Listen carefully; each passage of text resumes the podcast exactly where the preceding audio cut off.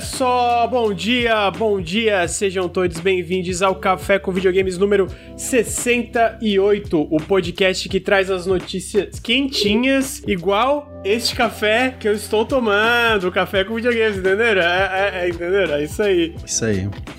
Segunda-feira às vezes é difícil, gente. Dá, dá um desconto aí. Então estamos aí com mais um Café com Videogames. Eu sou o seu host, Lucas Avadio. Estou aqui com meu amigo Ricardo Regis. Bom dia, Ricardo. Tudo bem, amigo? Bom pra quem, né? Bom pra quem, né? Bom pra quem? De repente, pra quem tá assistindo, alguém aí, mas tá aí. Dia. Aí, então tá, beleza. Bruno Tessaro, bom dia, amigo. Bom dia, bom dia. Tudo bem? Aproveitou o final de semana? Eu vi que tu zerou Dishonored 2, Death of the Outsider. Dishonored, finalmente, cara. Eu tava procrastinando porque era o último, né? Eu não queria jogar, mas eu queria jogar. E agora eu tô triste que não tem mais Dishonored. Não tem mais. Eu tenho que jogar o 2 ainda, amigo. Ô, oh, oh, oh, Bruno, tem o Prey. Tem o Prey, tem o Prey, Prey. Tem o Prey, então ainda tu ainda, joguei, tem, tu, é tu ainda tem um jogo da Arkane pra jogar, então não tá aí. Isso, isso é uma boa notícia. É isso. Segundo café com videogames do ano, é, tá indo muito rápido. A gente já tá na metade de janeiro, mano. Tá indo muito rápido pra mim, tá, tá muito estranho. Mas eu tenho uns outros recadinhos antes da gente entrar na pauta. O, o primeiro recadinho é que o Nautilus é financiado coletivamente. Se você gosta do nosso trabalho, considerem apoiar em, apoiar em apoia.se barra Nautilus ou picpay.me barra ca- canal Nautilus. É, então, considerem apoiar o canal. Todo o apoio faz muita diferença é, pra, pra gente continuar criando conteúdo aqui na internet, podcasts, vídeos, etc. Ô, Lucas, Oi, amigo. eu tava pensando ontem, e eu vou dar uma razão pra quem tá ouvindo a gente. Ouve só, ouve só. Pô, mano, a gente produz muita coisa, mano. Produz, A de gente fato. faz, pô, dois podcasts por semana de notícia e de jogo. Produzir um podcast de jogo, por exemplo, o de semana não. O de semana a gente reúne as notícias, né? Mas o de jogo a gente ainda tem que jogar o videogame, né? Tem que jogar o videogame. Aí a gente ainda por cima lança vídeo no YouTube. Às vezes tem um, às vezes tem dois, né? Uhum. Pô, Essa semana, inclusive, vai ter dois. é. E a gente ainda faz live todos os dias na Twitch. Pra quem tá ouvindo aí, ó, twitch.tv barra Nautilus Link. Inclusive, a gente tá gravando nesse momento, ao vivaço, interagindo com o chat. Recomendo que você venha aqui participar, vai ser maneiro. Então, pô, pô, se você consome conteúdo, dá uma moral aí pra gente, a gente trabalha pra caramba. A gente trabalha pra caramba. E, ô, Isso aí, eu queria dar uma chorada aí. Dá, dá um... É. Nosso conteúdo é legal. Então, pô, É, pô, gente conseguir- A gente continuar fazendo conteúdo legal. Então tá aí, apoia o Nautilus. Eu vou apoia.se barra Nautilus ou picpay.me barra canal Nautilus. Mas é, todo o apoio faz muita diferença. Tem um outro recado, que tem alguém que está apoiando a gente hoje aí. Olha aí. É, que a, a gente começou aí o segundo podcast do ano com patrocínio da EBAC. A EBAC, pra, quem não conhece, é a Escola é, Britânica de Artes Criativas. E do dia 18 de janeiro até o dia 20 de janeiro, vai, a- às 19 horas, é, nesses três dias, vai ter uma maratona da EBAC, onde eles vão te ajudar a descobrir o seu papel no desenvolvimento de jogos. O que, que isso quer dizer? É que no dia 18 vai ter. Essa maratona, a partir do dia 18, vai ser sobre a criação de personagens profissionais, é, personagens 3D, com a artista 3D Daniele Maluf. Ela trabalha ah, na Wildlife Studios. É, especificamente está trabalhando agora, ela mode- modela e texturiza personagens de Zuba, Zoo Battle Arena. Essa é uma empresa bem grande aqui no Brasil, bem famosa. Então, ela também já fez, é, já chegou a trabalhar em animações, uma delas a terceira temporada de Glitter Model, transmitida pela Disney Channel. Pô, ela é muito, muito experiente, então vai ter, ela vai fazer, ela vai dar dicas essenciais pra quem quer ser um artista 3D de, é, é, de personagens 3D, no caso, né? E se tornar um, um profissional do mercado. Então vai ser alguém com experiência falando disso. No dia 19 de janeiro vai ser pro- programação de jogos AAA. Então vai ser com o Rafael Gobi, ele é Senior Game Developer na Coco. A Coco, pra quem não lembra, foi aquela empresa que fez modelagens 3D pro Horizon Zero Dawn dos robôs, mas não só isso, dando exemplos recentes, eles fizeram port pra consoles de The Forgotten City, que é um jogo que o Bruno falou aqui recentemente no, no Periscópio, na verdade, né, não no Café com Videogames, que foi um jogo muito premiado, é aquele de loop temporal, é, onde tu tá numa. É, é tipo uma Roma, um lugar que parece meio que uma Roma antiga, tá tentando descobrir um mistério. Então eles fizeram os ports pra consoles, pra PlayStation, PlayStation 4, PlayStation 5, Xbox One e Xbox Series S e eles também fizeram um port daquele Golf Club Wasteland pra consoles é, que é um jogo de go- golfe numa terra devastada e aí vai contando uma história. Enfim, é, então ele vai ter essa. No segundo dia ele vai conversar com o Rafael Gobi sobre como tu fazer essa parte de programação, como se introduzir no mercado com a parte de programação em jogos, jogos maiores, né? Na parte até de AAA, como exemplo que eu dei que eles trabalharam é, em Horizon Zero Dawn. Basicamente, descobri descobriremos mais sobre como ser um programador numa grande empresa. Só para contextualizar, enquanto a gente fala que tem um último dia, exclamação EBAC, vocês têm um link que leva vocês para a página desse, dessa maratona, para vocês já deixarem o lembrete ativo no YouTube se vocês tiverem interesse em qualquer um desse, de, de, desses três dias que vai rolar essa maratona. E também tem uma, uma grande, um grande QR Code aí na tela para quem tá assistindo no Nautilus TV, ou agora ao vivo, ou no arquivo do, da Twitch. Só apontar o celular vai pra página também para ver mais detalhes. E para quem tá ouvindo no feed, vai ter um, na descrição do podcast, vai ter um link que leva vocês direto para a página. Por fim, no último dia vai ser desenvolvimento de jogos autorais independentes com Pedro Savino. É, ele fez, ele já produziu games de sucesso como Adventure Llama, que foi um jogo mobile que teve mais de 2 milhões de downloads e foi eleito como um dos melhores jogos casuais de 2018 da Google Play Store. E agora, recentemente, é, também foi, ele tra trabalhou em Super Mombo Quest, que é um jogo que eu joguei a demonstração aqui no canal, muito da hora, um jogo de plataforma 2D com uma pixel art maravilhosa, muito divertido. Então ele vai falar sobre como se inserir no mercado independente, ele vai demonstrar como ele cria vários jogos por ano e faz a empresa dele se manter quando tem e quando não tem hits de sucesso, né? Então ter esse equilíbrio de não ficar dependendo de um grande hit para manter a tua empresa independente. Então são três dias com é, temas variados para talvez estourar, ok, talvez eu queira, talvez eu já tenha experiência nessa área, mas queira é, é, é me, é, me aprofundar ainda mais nessa parte é, quer, querer ver essas dicas, essas, esses profissionais, né, com anos de, de experiência falando sobre essas áreas específicas, né. Então é só gente que manja muito, é completamente de graça essa maratona, vocês acessam o link, é completamente gratuito, né, então não tem custo nenhum dá, um, dá uma olhadinha, é, é, tem exclamação EBAC. Para quem tá ouvindo no feed, vai ter o link na descrição do podcast. Para quem tá ao vivo, tem um grande QR Code aí na tela para levar você diretamente para a página. E para finalizar, além desse contato com os profissionais da área que vocês podem perguntar coisa enquanto tá rolando a parada ao vivo,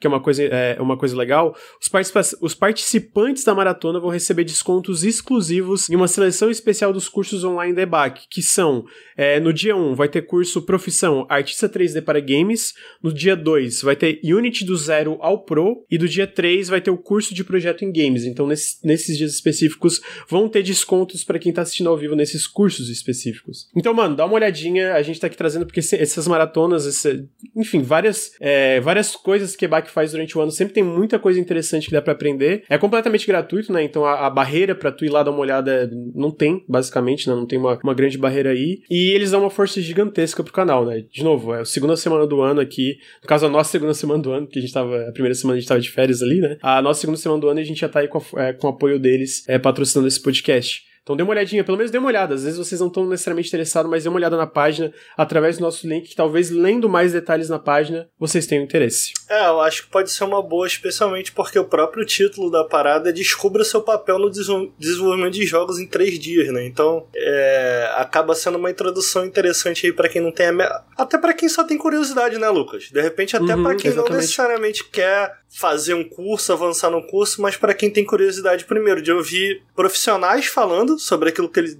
que eles entendem, né? Que eles entendem Sim. de melhor. E para você ter uma noção melhor de videogames, a gente sabe, o, o Lucas, como criador até, que tem muita gente na internet falando coisa que não sabe de videogame. Às vezes tu Muito. acha que né, que uma coisa super simples e quando tu vai ver, quando tu vai conversar com um profissional, cara, não é tão simples assim. E aí, uhum. coisas que você tem como garantido, você acha que todo jogo tem que ter, quando você vai entender, pô, mas peraí, isso daqui é caro, isso daqui, né? Isso daqui não é, não é bem assim. Então pode ser uma parada interessante tanto para quem tem como objetivo aí cursar é, uma carreira em games como para se informar melhor, entender melhor. Então, cai minha recomendação também. Sim, exatamente. É, tem uma coisa que, é, aprendendo e conversando com, com, profissionais que tu entende sobre videogames, é que nada é simples de se fazer. É nada, absolutamente nada. Então, tirem isso também. E aí, vendo esse tipo de palestra, vendo, palestra no, no caso de maratona aí, é, tu aprende ainda mais, entende a, a quantidade de elementos que precisam funcionar para alguma coisa dar certo dentro de um videogame, né? Então, de novo, ó, vocês clicando nesse link dá uma força gigantesca pra gente. E se tiverem um mínimo de curiosidade, dê uma olhadinha na página. Talvez vocês lendo mais detalhes, né? Que a página em si tem bastante. Tem outros detalhes que não deu para comentar aqui. É, vocês fiquem interessados no que, que vai ser mostrado lá. Ah, com isso, eu trouxe a primeira notícia do café. Bom, na verdade, vamos pro lançamentos da semana e depois para as notícias, né? Então, tava pulando uma etapa. O primeiro lançamento da semana a gente nem pode falar, porque vai ter vídeo dele amanhã, né? Então eu só vou falar que ele vai sair. Nobody Saves the World sai amanhã. Então tá aí. Nobody Saves the World. Ah, o próximo jogo é um que o Ricardo, que eu acho que ele já jogou Que é, peraí, mas é o jogo novo da galera do Guacamole, não é isso? É, do Guacamole. Isso, exatamente. É Guacamole ou Guacamole? Sei lá. Acho que é guacamole, Não não é? Sei lá. É Guacamole. É melee em também. inglês? Porrada? Ou é melee? É, eu não, te- eu não tenho ideia, amigo. Cadê o professor Henrique? Pode ensinar nós. Cadê pra você, Henrique? Ah, além do Guacamole, Guacamole ou Guacamole, tem o, o Bruno fala muito bem do Savage, que é um jogo de. Maravilhoso. Deixa eu botar o. É. É um dungeon Enfim, não- crawler de celular, né? Touch. É maravilhoso esse jogo. Então amanhã vai ter um vídeo desse jogo no canal e aí talvez eu traga ele no Periscópio. Não aqui. do Sever, vai ter do Nobody Saves the World, só pra deixar É, do. Nobody Saves the World, exatamente, exatamente. Que vai ser. Bom, enfim. É, opa, opa! É, e aí, o outro jogo que tá aqui na lista de lançamentos é um jogo chamado Expeditions Rome, que sai dia 20 de janeiro pra PC. E eu tenho quase certeza que o Ricardo já jogou um jogo dessa série e eu ia perguntar pra ele se é legal. Já, eu comentei já em alguns podcasts. Eu joguei o. Tem o Expedition Vikings, tem o primeiro da série que eu sempre esqueço, cara, o nome dele. Mas o, é, o nome da série é Expeditions. Bota Expedition, se você botar Expedition Vikings, você vai achar. Ele começou. Ele começou como um jogo bem. Bem simples, assim, é, com sistemas bem simples, mas a partir do Vikings ele meio que se transforma num CRPG, basicamente, cara. E o, o Expedition Rome segue essa. Ele é, ele é bem parecido em muitas. Em muitas camadas, assim, com o Vikings, a parte de combate tá, lógico que a temática é diferente. Mas eles são surpreendentemente bons, cara. Dá uma olhada aí, ele tem pra PC, eu não sei se tem pra console, no PC você com certeza vai achar. É, é basicamente um CRPG é, de combate tático. É, a lá The Banner Saga, talvez. É, Uhum. então, é, ele não é. Ele não é. O combate não é tempo real como, sei lá, Pillars of Eternity e tal, né? É, É mas tu, fala, tu, tu cita que ele é um CRPG, ele tem também a parte de. Tipo, interação de RPG no sentido de side quest. Sim, e, sim. E sim. relacionamento. Eu não, eu não Sim, sabia. não, é, eu não- vi um vídeo, eu vi um vídeo desse ROM que daí eu vi que tinha esses diálogos e tal, e eu fiquei surpreso. Porque eu achei que ele era muito focado na parte de combate, tá ligado? Na parte, tipo, ah, tipo da parte de. De novo, dentro de um contexto de, de um CRPG de combate, aquele negócio de combate por turnos e tal. Mas eu achei que ele era muito não focado nisso. não Eu achei. Eu achava que era tipo Civilization, tipo Total War, sei lá, uma parada de estratégia grandiosa, assim, não focada em personagens. Que eu tô Não, surpreso, é eu um- não sabia. É, pois é, é um CRPG, cara, e é bem competente, assim. É, é, eu quero jogar esse jogo, inclusive. Interessante, agora eu fiquei É, mais assim que tiver interessado. tempo. O que é legal, tu perguntou se tem escolhas, ô Lucas. O que é legal é que você pode seguir meio que. Porque o primeiro jogo. Ah, lembrei o nome do primeiro jogo. O primeiro jogo da série é Expedition Conquistador. Que é meio que as expedições espanholas aqui pra América. É, E aí você pode tanto seguir a história, como você pode tentar reescrevê-la da sua maneira, tá ligado? Então, tipo, você tem a opção de conquistar, literalmente, matando índio e tal, né? Mas você tem a opção de reescrever, o que é muito interessante, porque, pô, ele tem uma abordagem crítica à, à colonização, né? Então, você pode você pode escolher, é, é lógico que tem suas complicações para você tentar manter é, é, uma relação com, com os índios e tal, os nativos, mas você consegue. Então, essa é a mesma essa é a mesma base, essa é a mesma ideia do Vikings e agora também pro Rome, tá, sacou? Tipo, tu pode seguir a parte histórica, mas você também pode tentar mudá-la. Tipo, isso que é interessante na, na, na- na parada, em termos de escolha e tal, né? É, parece bem legal. Pra quem não conhece, tá escutando no feed, imagina um, um jogo isométrico com um visual 3D não, não ruim, mas mais simples assim. E aí com todo esse contexto de mecânicas que o Ricardo falou. Como um CRPG mesmo, né? Na parte fora do combate, explora É, eu acho que um, assim. um bom exemplo acaba sendo, apesar de ser um jogo de tiro, imagina o combate tipo XCOM, né? Então, Uhum, só que uhum. com espada e escudo.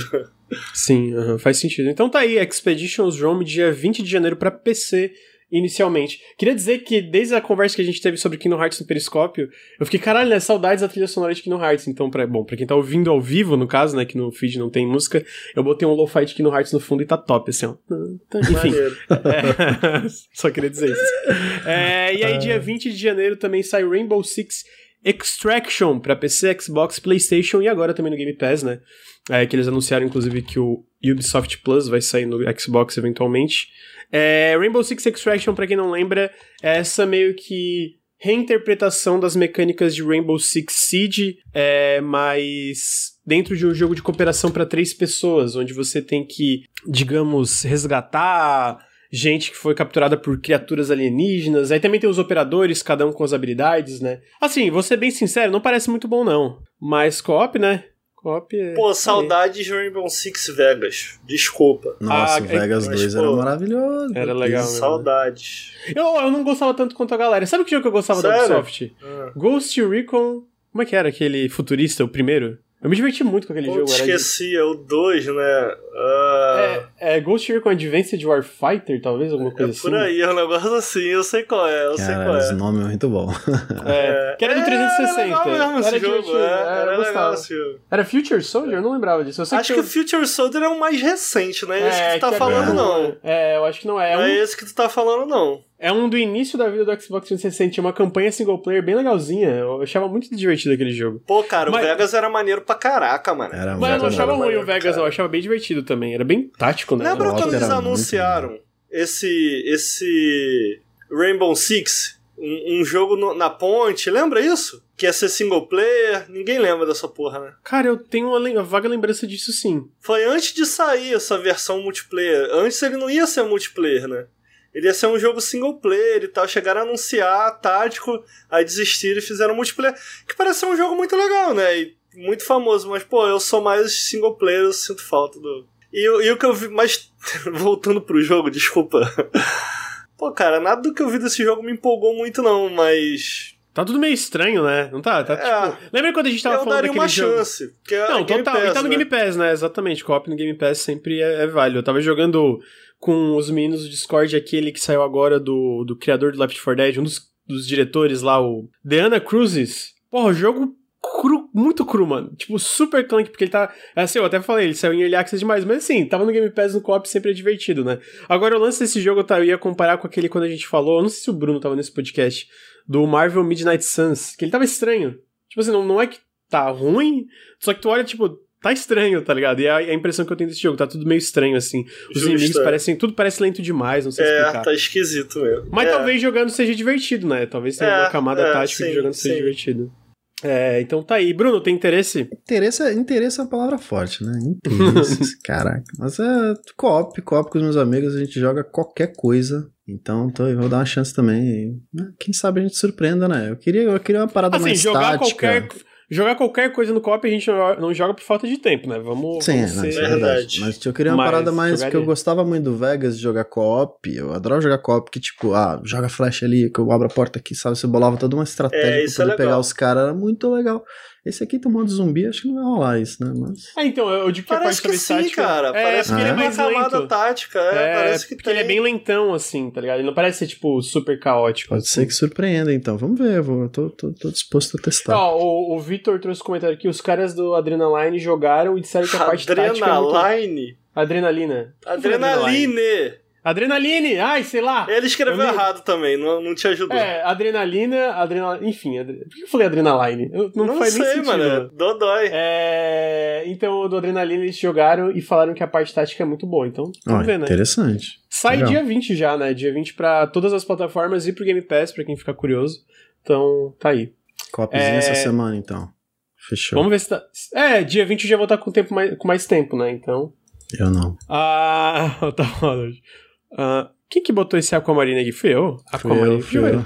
Foi tu? Por que que tu botou? Eu sabia. Eu olhei eu não lembro desse jogo, mano. Lógico que eu botei. É um jogo. Ó, se liga só, se liga só.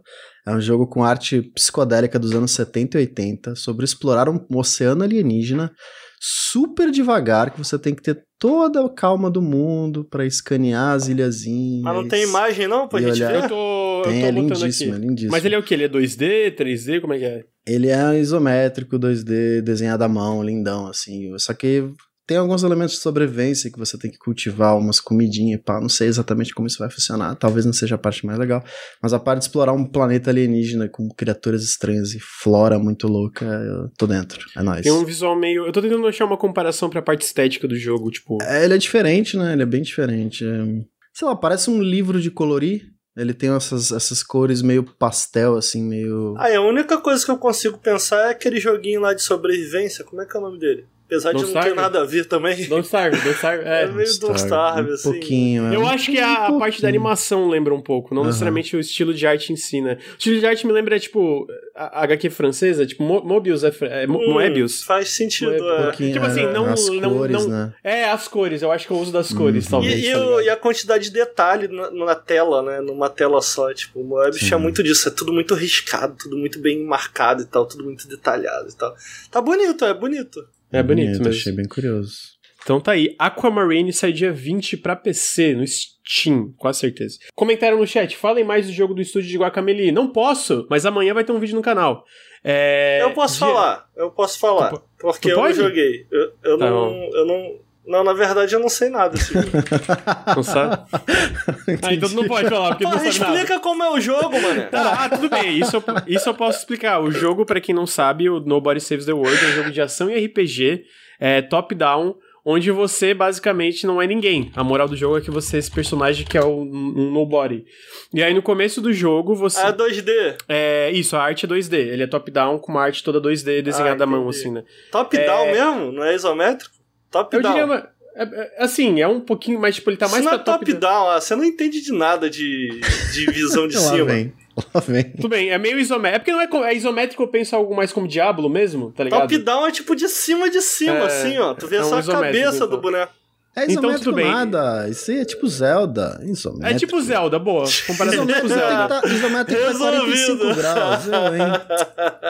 É, eu, eu- eu vejo isso como top-down também. Isso é tudo É, reto, também não é nessa isométrico nem é top-down. É porque realmente tem vários nomes, cara. Mas E se você parar pra pensar, eu o chamo é, também não é isométrico, porque o design isométrico tem que ser 45 graus perfeitos. E nunca Ah, é. chegou o Não, designer mas aí Ah, tu chegou também- Não, mas daí você Mas aí tá, também você quer, melhor quer falar de especificidade de gênero, Ah, aí Eu fudeu, porque tá tudo errado. Chamo de Não. visão de arquibancada. Falaram aqui. Aí, boa, boa. Boa. É, então é esse jogo onde você é esse personagem que não é, não é ninguém, basicamente, aí no começo Não, do jogo. desculpa. É porque ele usou top-down. Geralmente a gente fala isométrico de uma maneira genérica. Pra falar de jogos vistos de cima, entendeu? Aí tu fala Sim. isométrico, tu entende que é visto de cima. é Tudo como bem, ele usou top-down, eu falei, pô, mas é, é top-down? tá ligado? É, faz sentido, faz sentido. É tipo nem Zelda, eu acho que é Zelda é um, é, um, é, um, é um bom frame aí pra, pra visualizar pra quem tá Sim, ouvindo. sim. Então é tipo um Zelda, também feito à mão. E aí tu é esse personagem, esse nobody, e no começo do jogo tu ganha uma varinha. E a moral dessa varinha é que tu pode assumir várias for- formas diferentes. Então tu pode ser um rato, um cavalo, um, um cavaleiro, é, um zumbi. Uma lesma. Uma lesma. Tem muita coisa uma estranha. tartaruga. Então, tipo assim. E aí o lance do jogo é conforme tu vai ev- é, avançando Mas no jogo. tem cada- dois na tela do que a gente é tá porque tem vendo? co-op também. Esse jogo tem co-op Ah. offline e online. Então, tipo, essa parte tá mostrando co-op, né? Então, tipo, conforme tu vai avançando, cada, cada uma dessas formas tem vários objetivos próprios. E aí, conforme tu vai ganhando níveis com cada uma dessas formas, completando esses objetivos, tu aumenta tanto o nível geral do personagem, que tem, tipo, nível 1, 2, 3, 4, 5, 6, 7 vai- e vai indo, como tu aumenta o nível da forma. Tipo, tu ganha ranks, né? Tipo, rank D, C, E, é. Começa no. Roguelike? Então, mais ou menos, eu vou chegar nessa parte.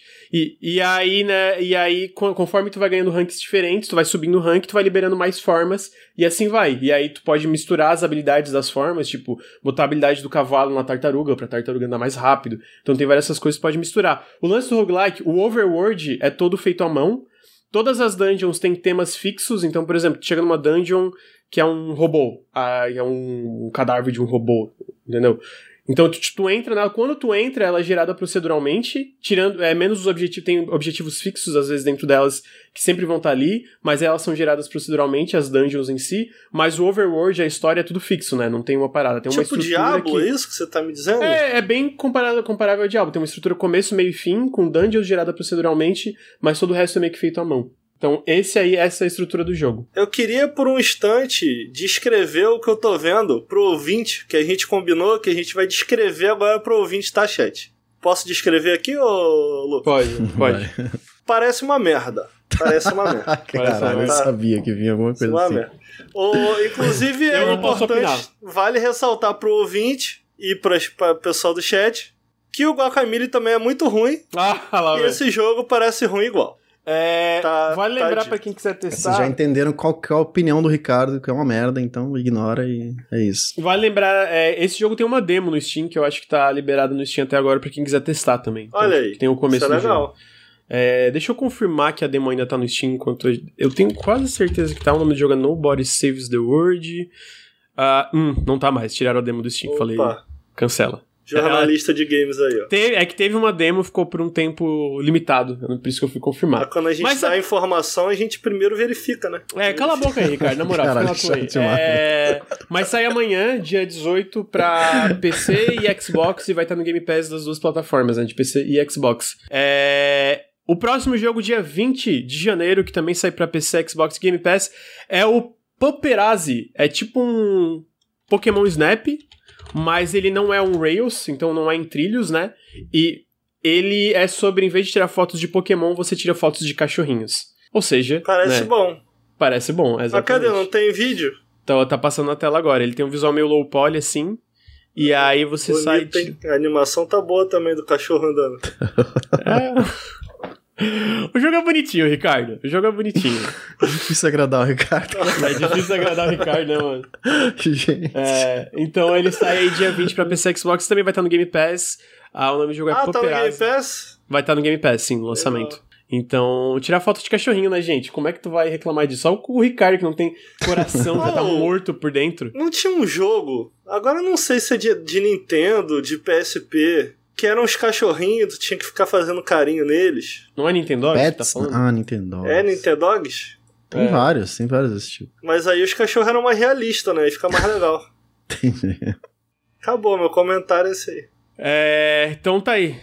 Então, Paparazzi, dia 20 de janeiro. E por fim, o último lançamento da semana é Wind, Windjammers 2, ah, Olha aí. que é um jogo sobre competição 1x1 de frisbee.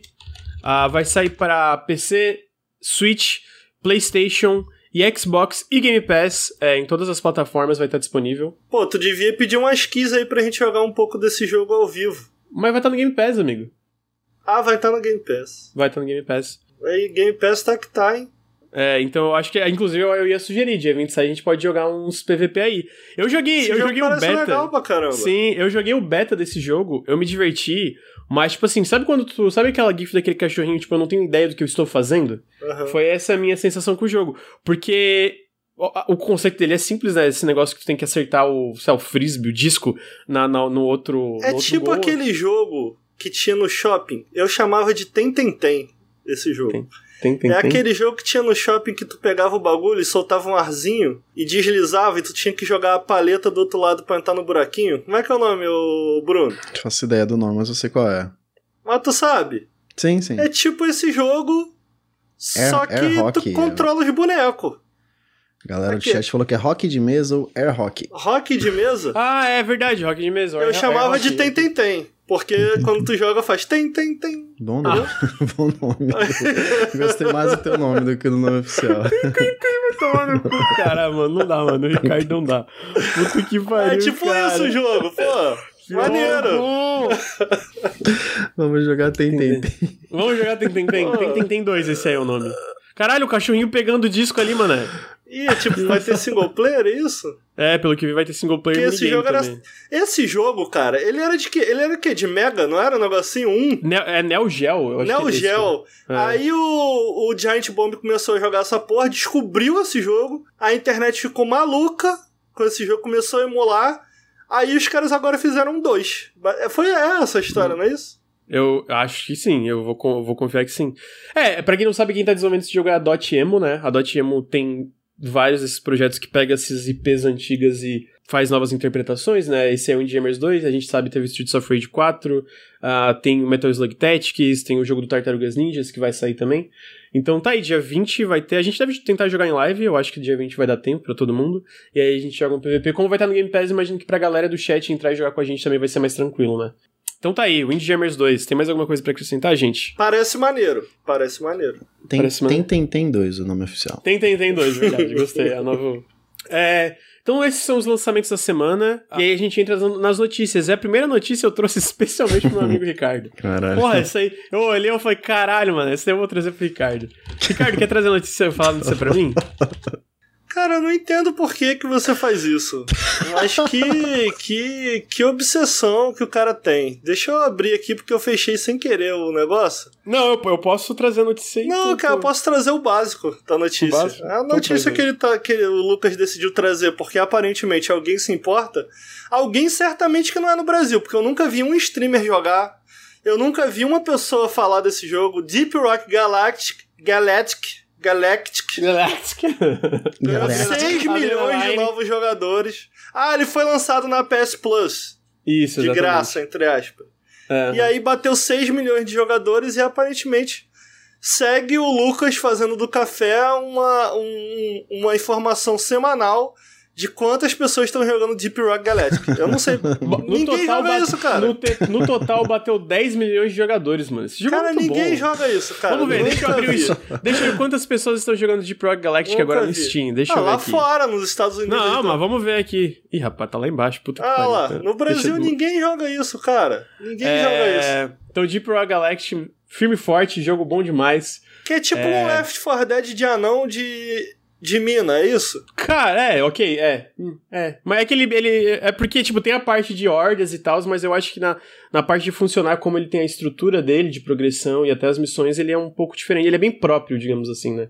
Como as missões funcionam. Tipo, até por cada classe tem uma, um papel dentro do jogo, né? Não é, tipo, cada um igual. Mas qual que é a parada? Porque eu eu vou falar, chat, ele escreveu aqui, ele fez um resumo aqui pra, pra mim, né? Pra, eu- pra me adiantar, pra eu trazer a notícia. Aí ele coloca aqui, né? Já vendeu mais de 3 milhões de cópias. Parece que, eu- parece que ele coloca uma insígnia no peito. Orgulhoso. Pô, eu que fico o jogo- feliz, mano. lá Caraca, atrás, velho. lá atrás eu, eu fiz o Janela Indie quando o jogo saiu. Falei, pô, mano, esse jogo tem potencial se tiver um suporte, a comunidade apoiar. Porra, e foi, tá crescendo pra caralho. Aí o último patch foi muito bom, que eles acrescentaram um monte de coisa. E novos de, aí ele botou outro aqui. Mais de um milhão de jogadores no Game Pass e finais de semana gratuito. Exatamente, amigo. Olha só, sucesso, pô. Muito bom. Caraca, bom. mano. é. Ó, agora, Cyberpunk teve Ah, a primeira atualização Porra, eu sabia. de demorando. 2022. Caralho, não mano. trouxe. Não trouxe. Não, não trouxe, mas Ah. dessa vez não. Ai. É, então tá aí, Deep Rock firme e forte.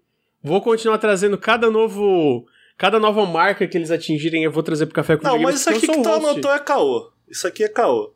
Agora, com mais de 6 milhões, o jogo passou de 10 milhões de jogadores. Que isso? Sim, então o jogo vendeu 3 milhões, tinha 4. A última marca que eles atingiram era 4. E aí eles atingiram mais 6 com a PlayStation Plus, Não, bateu ó, 10. tu anotou aqui. 6 milhões de novos jogadores. Sim, amigo, mas aqui já tinha 4. Vendeu 3 milhões. 6 mais 9 dá 10. Mas Um- aí tem 1 milhão de finais de semana gratuito Game Pass. 1 milhão. Travou. Não, eu não tô entendendo. 3 milhões de cópias vendidas e mais de 1 milhão de jogadores com Game Pass e finais de semana gratuito. Tinha atingido a marca de 4 milhões. Aí entrou 6 milhões do PlayStation Plus, Plus e bateu 10, entendeu? Bom, os malucos tão ricos, né? Que pra um jogo independente isso é muita coisa. 10 milhões? Não lembro É. o último jogo independente com um número Ah, assim. quando, quando saiu a- o, o último patch que eles adicionaram é, Seasons, né? Primeira temporada e progressão, bateu quase 60 mil pessoas jogando no Steam, 60 ou 70. E a, só que daí aconteceu, a Coffee Stain comprou, né? O estúdio. Comprou por um. Me relembra aí, a Coffee Stain, quem que é? É o pessoal que desenvolve Satisfactory, publica Valheim, etc. E publica também o próprio Deep Rock. Aí eles são parte da Entendi. Pô, Embracer. mas eles estão com a... Eles são parte da Embracer. Ah, Aí eles são um dos braços da Embracer, daí eles compraram agora esse estúdio porque o Deep Rock não para de crescer e eles querem expandir e tal, né?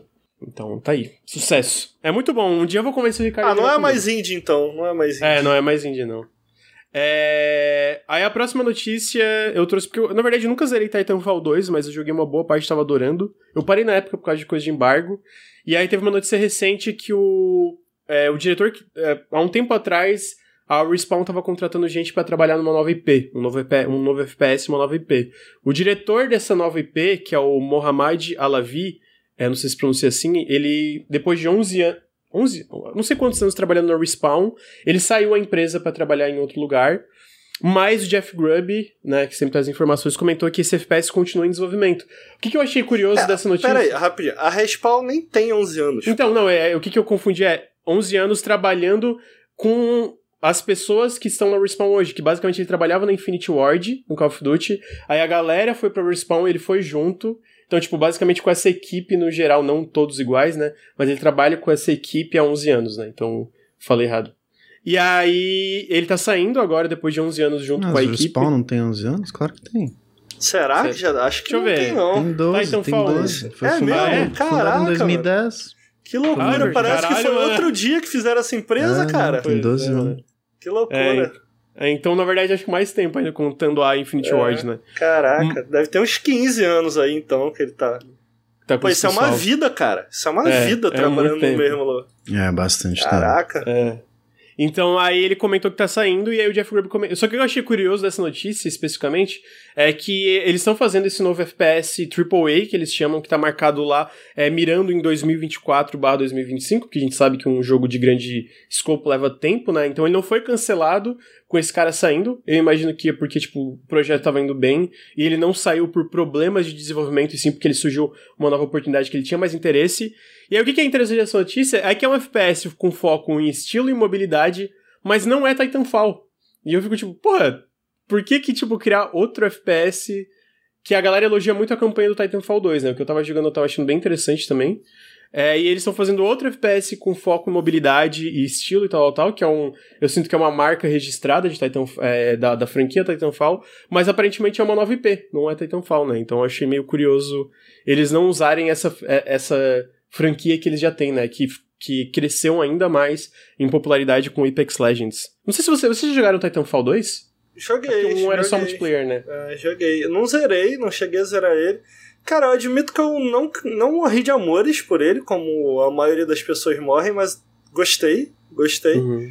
O que me chamou a atenção nessa notícia aí, eu, eu acho assim, eu, eu consegui entender o porquê eles não vão pra Titanfall, pelo motivo básico, tipo, pô, se você fizer Titanfall, ainda que você tenha estilo e mobilidade, se não tiver robôs gigantes, vai ser um Ah, pouco é. decepcionante, entendeu? Justo, é, faz Então, sentido. de repente, eles estão querendo se livrar dessa marra, vou imaginar.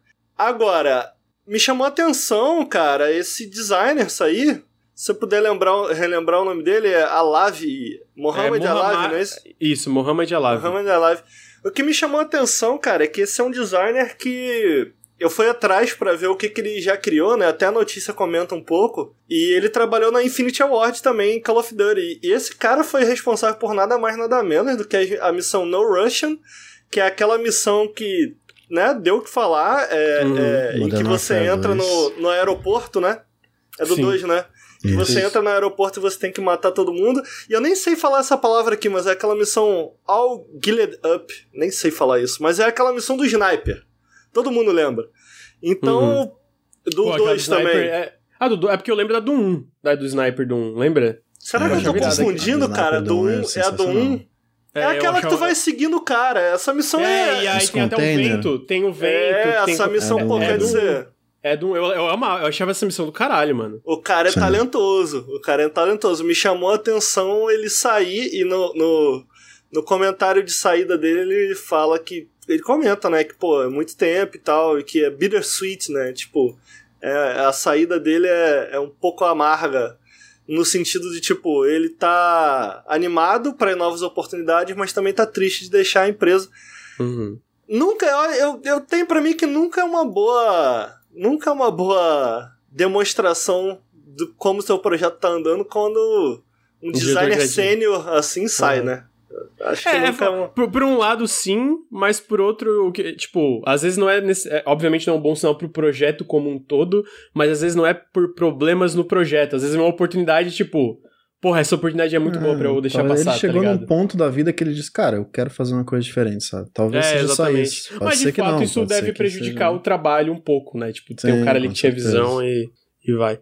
É, eu achei, mas achei curioso alguns detalhes, né? Não só essas coisas, como também o Mas fato assim, de, legal, cara. Legal. A Respawn, pô, as últimas coisas que a Respawn lançou, eu curti bastante. O... Sim. Como é que é o nome desse, desse último aí que eles lançaram? Star Wars Jedi Fallen Order? Não, não. Falando Apex- também é muito bom. O Apex. Apex, Apex, Apex é- também, pô, é eu joguei um pouquinho na, na época que lançou, não sei como tá hoje. Pô, mas é um jogo bem feito. Os caras claramente são talentosos, né, cara? São, São, não- são. É engraçado que foi, tipo, eles basicamente que amoleceram a EA pra voltar a fazer jogos single player, né? Por causa do sucesso absurdo do, É, do Jedi Fallen Order, que vendeu mais de 10 milhões. E, é, e aí, de novo, esse FPS também é pra- aparentemente é voltado exclusivamente para single player, né? Não sei se não vai ter multiplayer, mas uma das Uhum. coisas que eles falam quando eles estavam contratando o pessoal, cara, a gente quer criar um novo, sim- um novo jogo single player aqui dentro da, da, da Respawn, né? Então estamos contratando e tal. É, eu ia comentar só que eu esqueci. Eu falei que tinha duas razões, eu esqueci de citar a segunda, mas antes, antes tarde do que nunca. É, pô, cara, a, a impressão que eu tenho, a impressão, fica livre pra me corrigir, é que o Titanfall 2 ele não performou muito bem, né? Ele Não, também aham. ele teve aquele lançamento esquisito junto com perto do Battlefield. Eu não lembro o, o, o que saiu na época, mas na época foi uma parada meio estranha, tipo, parecia que a EA tava colocando jogos similares demais dela mesmo pra competir entre si, Foi, foi tudo muito estranho Né? o lançamento do Titanfall 2, assim. que foi, é uma tipo, pena. Aham. É, realmente. É, mas, mas é isso. O legal é eles terem outra oportunidade pra fazer um FPS single player de novo, né? Que eu imagino que é uma coisa que eles sempre quiseram e tá, tá, tá seguindo, né? Obviamente é, é natural demorar, porque o jogo grande sempre demora pra desenvolver, mas tô curioso pra ver o que vem aí. E tô curioso que aparentemente esse ano, em maio, vão mostrar um novo Jedi Fallen Order também, né? De acordo com. Pô, eles estão fazendo muita coisa. Eles estão fazendo Fallen Order. Esse jogo tem outro também, não tem? E, não, eles continuam desenvolvendo o Apex Legends, né? Desenvolvimento Sim. contínuo, eles têm um time bem grande, né? Então são esses três. Pelo que eu sei, é- são esses três projetos em desenvolvimento ativo. Essa nova IP, aparentemente eu não tenho certeza se vai ser uma nova IP, o Jedi Fallen Order 2 e Apex Legends, que tá, tá continuando. Desenvolvimento contínuo, né? Porque é um jogo de serviço. Tem, tem chance de ter algo a ver com o Apex, essa, esse single player aí. Mas o Apex Legends é Titanfall, né? É, Então, pois tipo, é. É? É, É, Titanfall. É, no universo de É no, Titanfall. mesmo, é no mesmo universo, mas.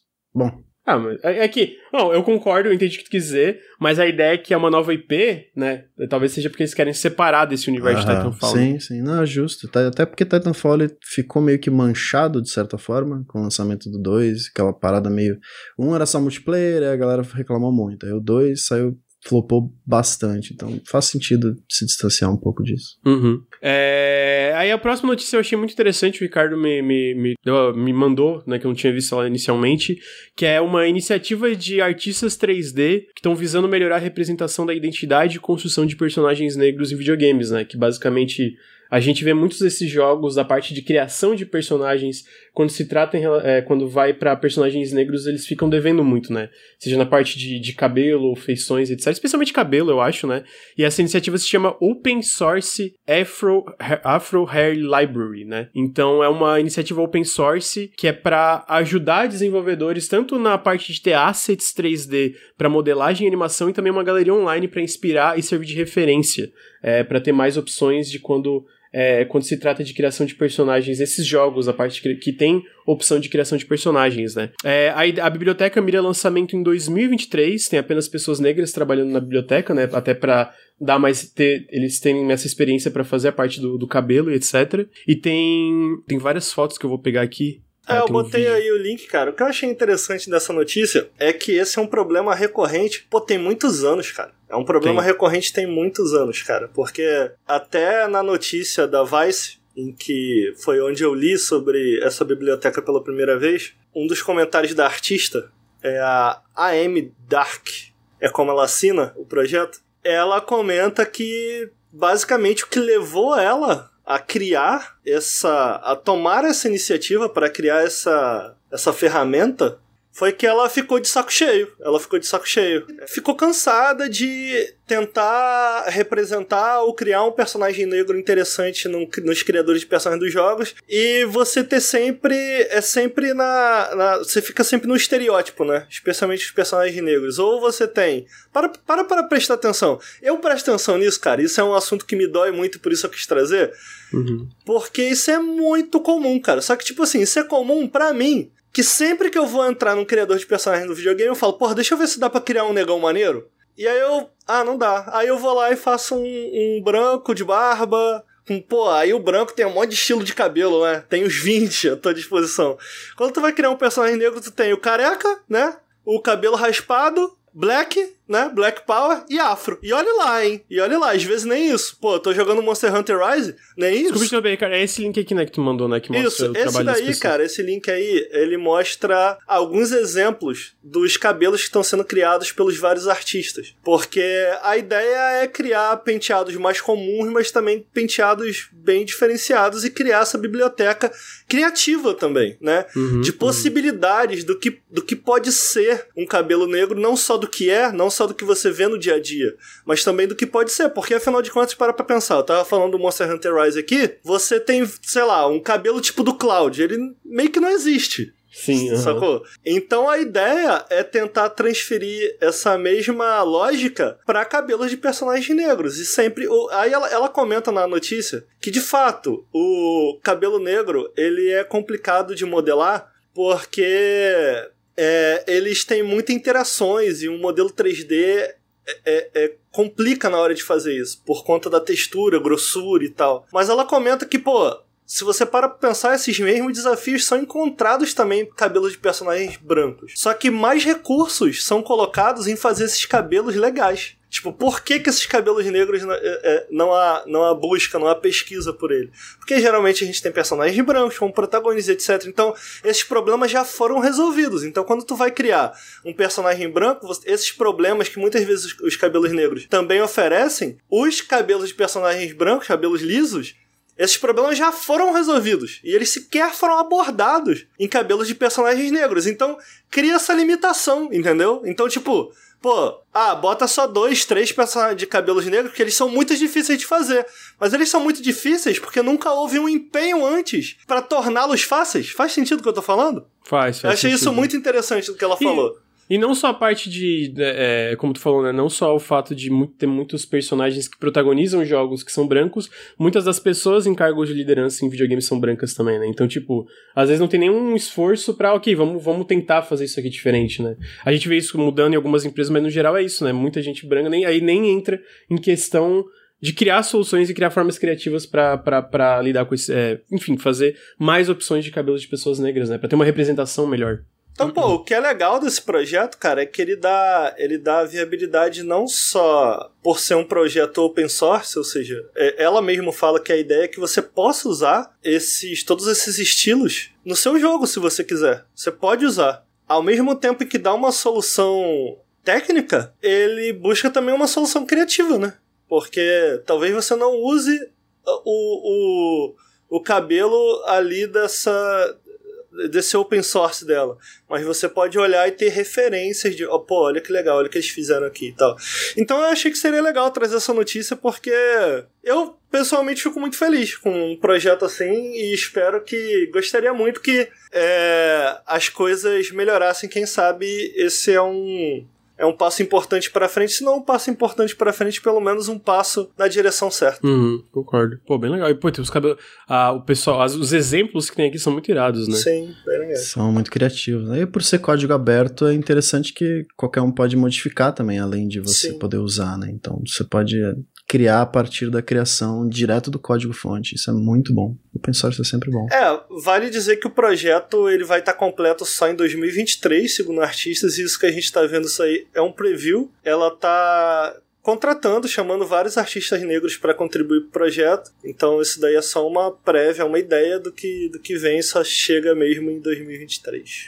É, tá. Mas, pô, é muito legal. E eu espero também que, tipo, que aconteça mais casos de pessoas negras entrarem de fato em cargos de liderança nessas empresas, né? Não precisa nem ser, às vezes, necessariamente diretor criativo, mas tipo, a parte de diretor de arte, enfim, pessoas que têm poder de decisão maior ali para até influenciar esse negócio, né? Porque a gente tava vendo o, o God of War Ragnarok, a resposta que teve da, da comunidade negra em relação àquela personagem, a... Putz, cara, eu esqueci o nome dela. Ah, é... sim, eu não lembro o nome dela, mas eu tô é, ligado. Mas, tipo, porque é, de, de, fato o cabelo ali dela, de como, tipo, eles fizeram, muita gente ficou impressionada porque não é tão comum, né? Com aquele, tipo, nível de cuidado e tal. Então eu espero que aconteça cada vez mais, né? Porque a gente sabe que a gente precisa desse tipo de representatividade dentro de jogos. É... Pô, mas, mas realmente, muito, muito da hora a notícia. Ah... Eu acho que eu vou tentar deixar, se eu lembrar. É foda, vou até pedir pro Ricardo me ajudar. De deixar o link na descrição do podcast, para quem quiser ver a parte da biblioteca e da, do link da notícia em si.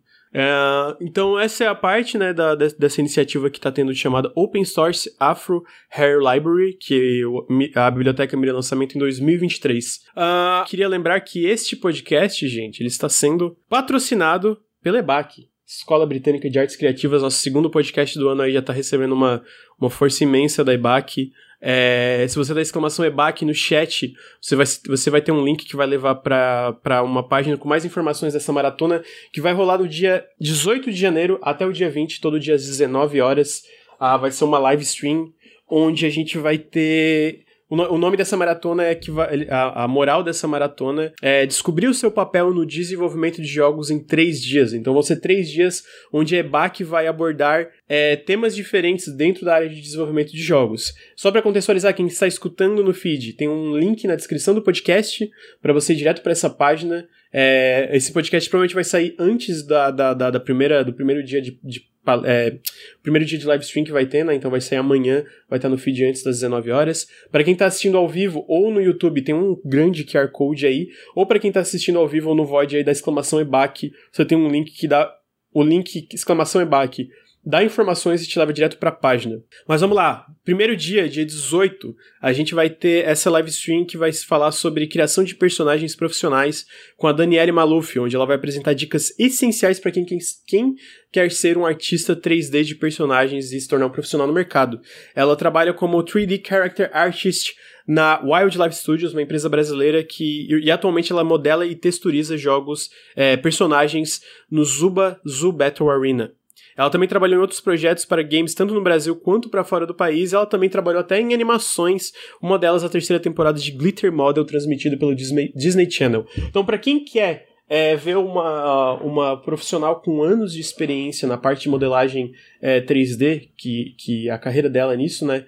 Esse vai ser o primeiro dia, né? Eu acho que é o essencial. O segundo dia, dia 19 de janeiro, também às 19 horas, vai ser programação de jogos AAA, vai ser com o Rafael Gobi. Ele trabalha na Coco, uma empresa brasileira que participou do desenvolvimento, por exemplo, de Horizon Zero Dawn. Eles fizeram a modelagem é, de vários dos robôs que tem no jogo, mas além disso, eles também trabalharam em ports de jogos menores, né? Como o The Forgotten City para consoles, eles trabalharam nos ports e o Golf Club Wasteland, também para consoles, eles trabalharam nos ports.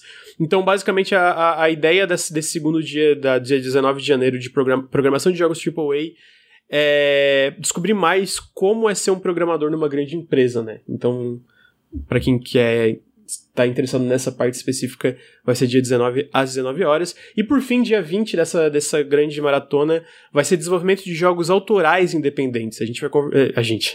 A vai conversar com o Pedro Savino, que ele é game producer na Orubi Game Studio. Para ele vai demonstrar como ele cria vários jogos por ano e faz a empresa dele se manter quando tem e quando não tem hits de sucesso. Ele foi. É, ele produziu games de sucesso como Adventure Llama, jogo mobile que teve mais de 2 milhões de downloads e foi eleito um dos melhores jogos casuais de 2018 da Google Play Store. E ele também tá, produziu Super Mombo Quest, que eu joguei a demo aqui em live, inclusive, é um jogo fantástico de plataforma 2D é, e com uma pixel art maravilhosa. Então, dê uma olhadinha para quem quiser saber mais dessa parte de desenvolvimento de jogos independente. Ah, então são esses três dias, eles estão dando uma força enorme, enorme pra gente. Se você tá no feed de podcasts, vai estar na descrição do podcast. Se você tá no YouTube ou assistindo o VOD aqui, tem um grande QR Code na tela. Só apontar o celular, vocês vão para a página com mais detalhes. Se você tá vendo ao vivo, exclamação EBAC, tem um link que vai levar. Pô, ativa lá o lembrete da. Se você tiver um mínimo de interesse, ativa, define, ativa o lembretezinho lá do YouTube, né? Vai ser uma live, vai ser uma live stream no YouTube, essa maratona. E comenta lá, se vocês, caso assistirem, comentem que vieram do Nautilus, né? Vocês vão poder interagir com essas pessoas, tirar dúvidas.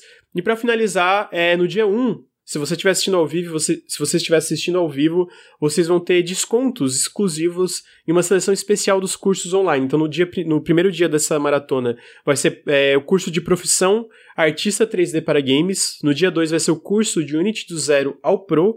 E do dia 3 vai ser, no dia, terceiro dia né, da, da, da maratona, vai ser o curso de projeto em games. Clicar no link dá uma força enorme pra gente. Então, pô, considera. É, considera, por favor, dar uma olhadinha, clicar no link, Gente, sério, dá uma conferida nesse tipo de patrocínio que vem pra gente, essas oportunidades faz uma diferença enorme pro canal e a EBAC sempre tá aí, não só apoiando o canal, mas com conteúdo muito da hora para vocês. O Modest Pixel fez uma pergunta muito importante. É caro? Não, é completamente de graça. Tudo isso para assistir, completamente gratuito. Você não tem nenhum custo para assistir toda, toda essa maratona, todas essas live streams, né? Então é dia 18 de janeiro até o dia 20 de janeiro, é todo, todos os dias 19 horas. Free! Free, completamente free. A Hitman é bom, Ricardo? Mais ou menos. Mais ou é, menos. Ah, não consigo. Não, nunca clicou esse jogo pra mim, sabia? Eu. Outro dia eu falei em live que a galera ficou puta, puta comigo. Que eu falei, pô, maneiro o jogo, mas se tu quiser matar o um maluco de maneiras interessantes e criativas, sem ligar lá o negocinho no menu do jogo que te guia, Tipo, ah, vai para lá, vai para cá. Tu não consegue, não, não consegue fazer o bagulho de maneira orgânica, orgânica. Isso me incomoda muito nesse jogo. O jogo é legal, porra, é bonito demais, interessante, vários sistemas legais. Pô, mas isso daí é chatão, mano. Aí, pô, tu tem que. Eu joguei, eu joguei o primeiro só, né? Na, na verdade, eu joguei um pouco do 2. Eu acho legais, eu acho legais. É porque muita gente fala, pô, o jogo do ano e tal. É legal. Você jogou, Bruno? Não, joguei não. Eu entendo mais ou menos o que você tá falando, tipo, de você estar muito guiado àquele objetivo específico, né? Mas eu acho que a gente. Não quero pular muito a notícia que o Lucas vai falar, mas acho que a ideia deles é contornar isso com esse novo modo aí. Não sei se você chegou a ver. Hitman Freelancer. Ah, eu vi. A gente é, pode eu conversar depois. Com o Lucas voltar. O, o Blood Money, que falava muito bem, né, na época, que era um dos melhores jogos de stealth. E, cara, nunca, eu nunca consegui gostar, não sei porquê. Nunca clicou Hitman pra mim, cara. Eu era apaixonado por Metal Gear e Splinter Cell, né? E, então eu sempre procurava outro jogo do estilo e Hitman era sempre que todo mundo recomendava, mas tipo. Ele é, assim, ele é bateu. bem uma coisa própria. Por bem É, ou por pois mal, é. ele é bem Hitman. Tipo assim, eu gosto da filosofia de design de Hitman. Eu gosto. Qual que é? Eu- Qual que é a filosofia? Você conseguir dar um. essa filosofia de stealth social misturado, que a gente viu um pouco em Assassin's Creed, stealth social misturado com essa ideia de assassinato, mas não necessariamente de tu entrar atirando, entendeu? É Tipo assim, é uma... é- é- metódico. É, entendeu? Tipo assim, é, esses ambientes abertos, meio que sandbox, em que você tem que é, é, entrar nesses ambientes sem chamar a atenção, sabe? Porque o, o, o, o- o Metal Gear, o próprio Splinter Cell, você acaba tendo que passar escondido. E no ritmo, não. Tu mata um maluco e tu sai pela porta da frente. Pô, isso é interessante. Eu acho isso Hum. interessante. Legal. É, só que eu acho, eu, eu, eu preciso voltar nesses jogos pra tentar de novo. Mas a minha sensação que me, me impediu de gostar tanto esse jogo, desse jogo quanto as pessoas gostam é que eles têm uma pica na mão, que é do tipo, pô, cara, como que eles fazem com que essas múltiplas maneiras de matar um, um alvo seja orgânica? E eu acho que a maneira com que eles encontraram de fazer isso simples de ser lido pelo jogador, dessas múltiplas maneiras, foi péssima. Péssima. E isso me impede de gostar mais dele, mas é um, é um ótimo jogo. É um no mínimo ótimo. Ele impede de ser excelente. Ah, Você então. gosta, né? Ô, ô Luca, agora eu, tô, agora eu tô curioso.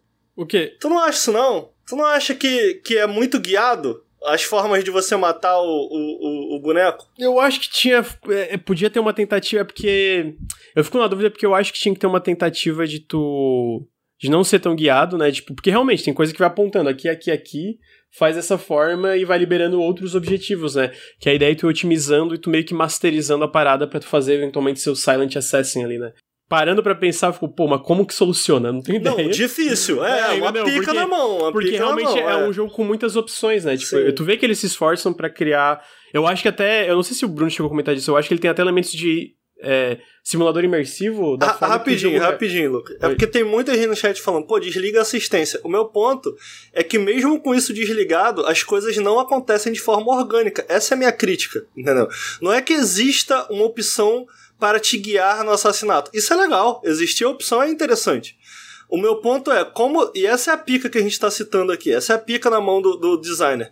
Como fazer com que isso possa acontecer de maneira orgânica? Ou seja, como que ele faz com que o jogador leia a possibilidade e que ele se sinta genial ao matar o inimigo daquela maneira, ao mesmo tempo com que o jogo não deixa óbvio que aquela é uma forma de matar um inimigo. Faz sentido, sabe? Uhum, uhum. É, eu acho que esse é o desafio que eles têm na mão. E eles. Tem algum exemplo? Só pra conseguir visualizar melhor. Porra, eu não tenho exemplo. Faz muito tempo que eu joguei esses jogos. Eu não tenho É, tipo, exemplo. envenenar É, eu também- comida, sei lá. É. Tem, tem sempre essas coisas estranhas no ritmo. É porque, tipo assim, basicamente.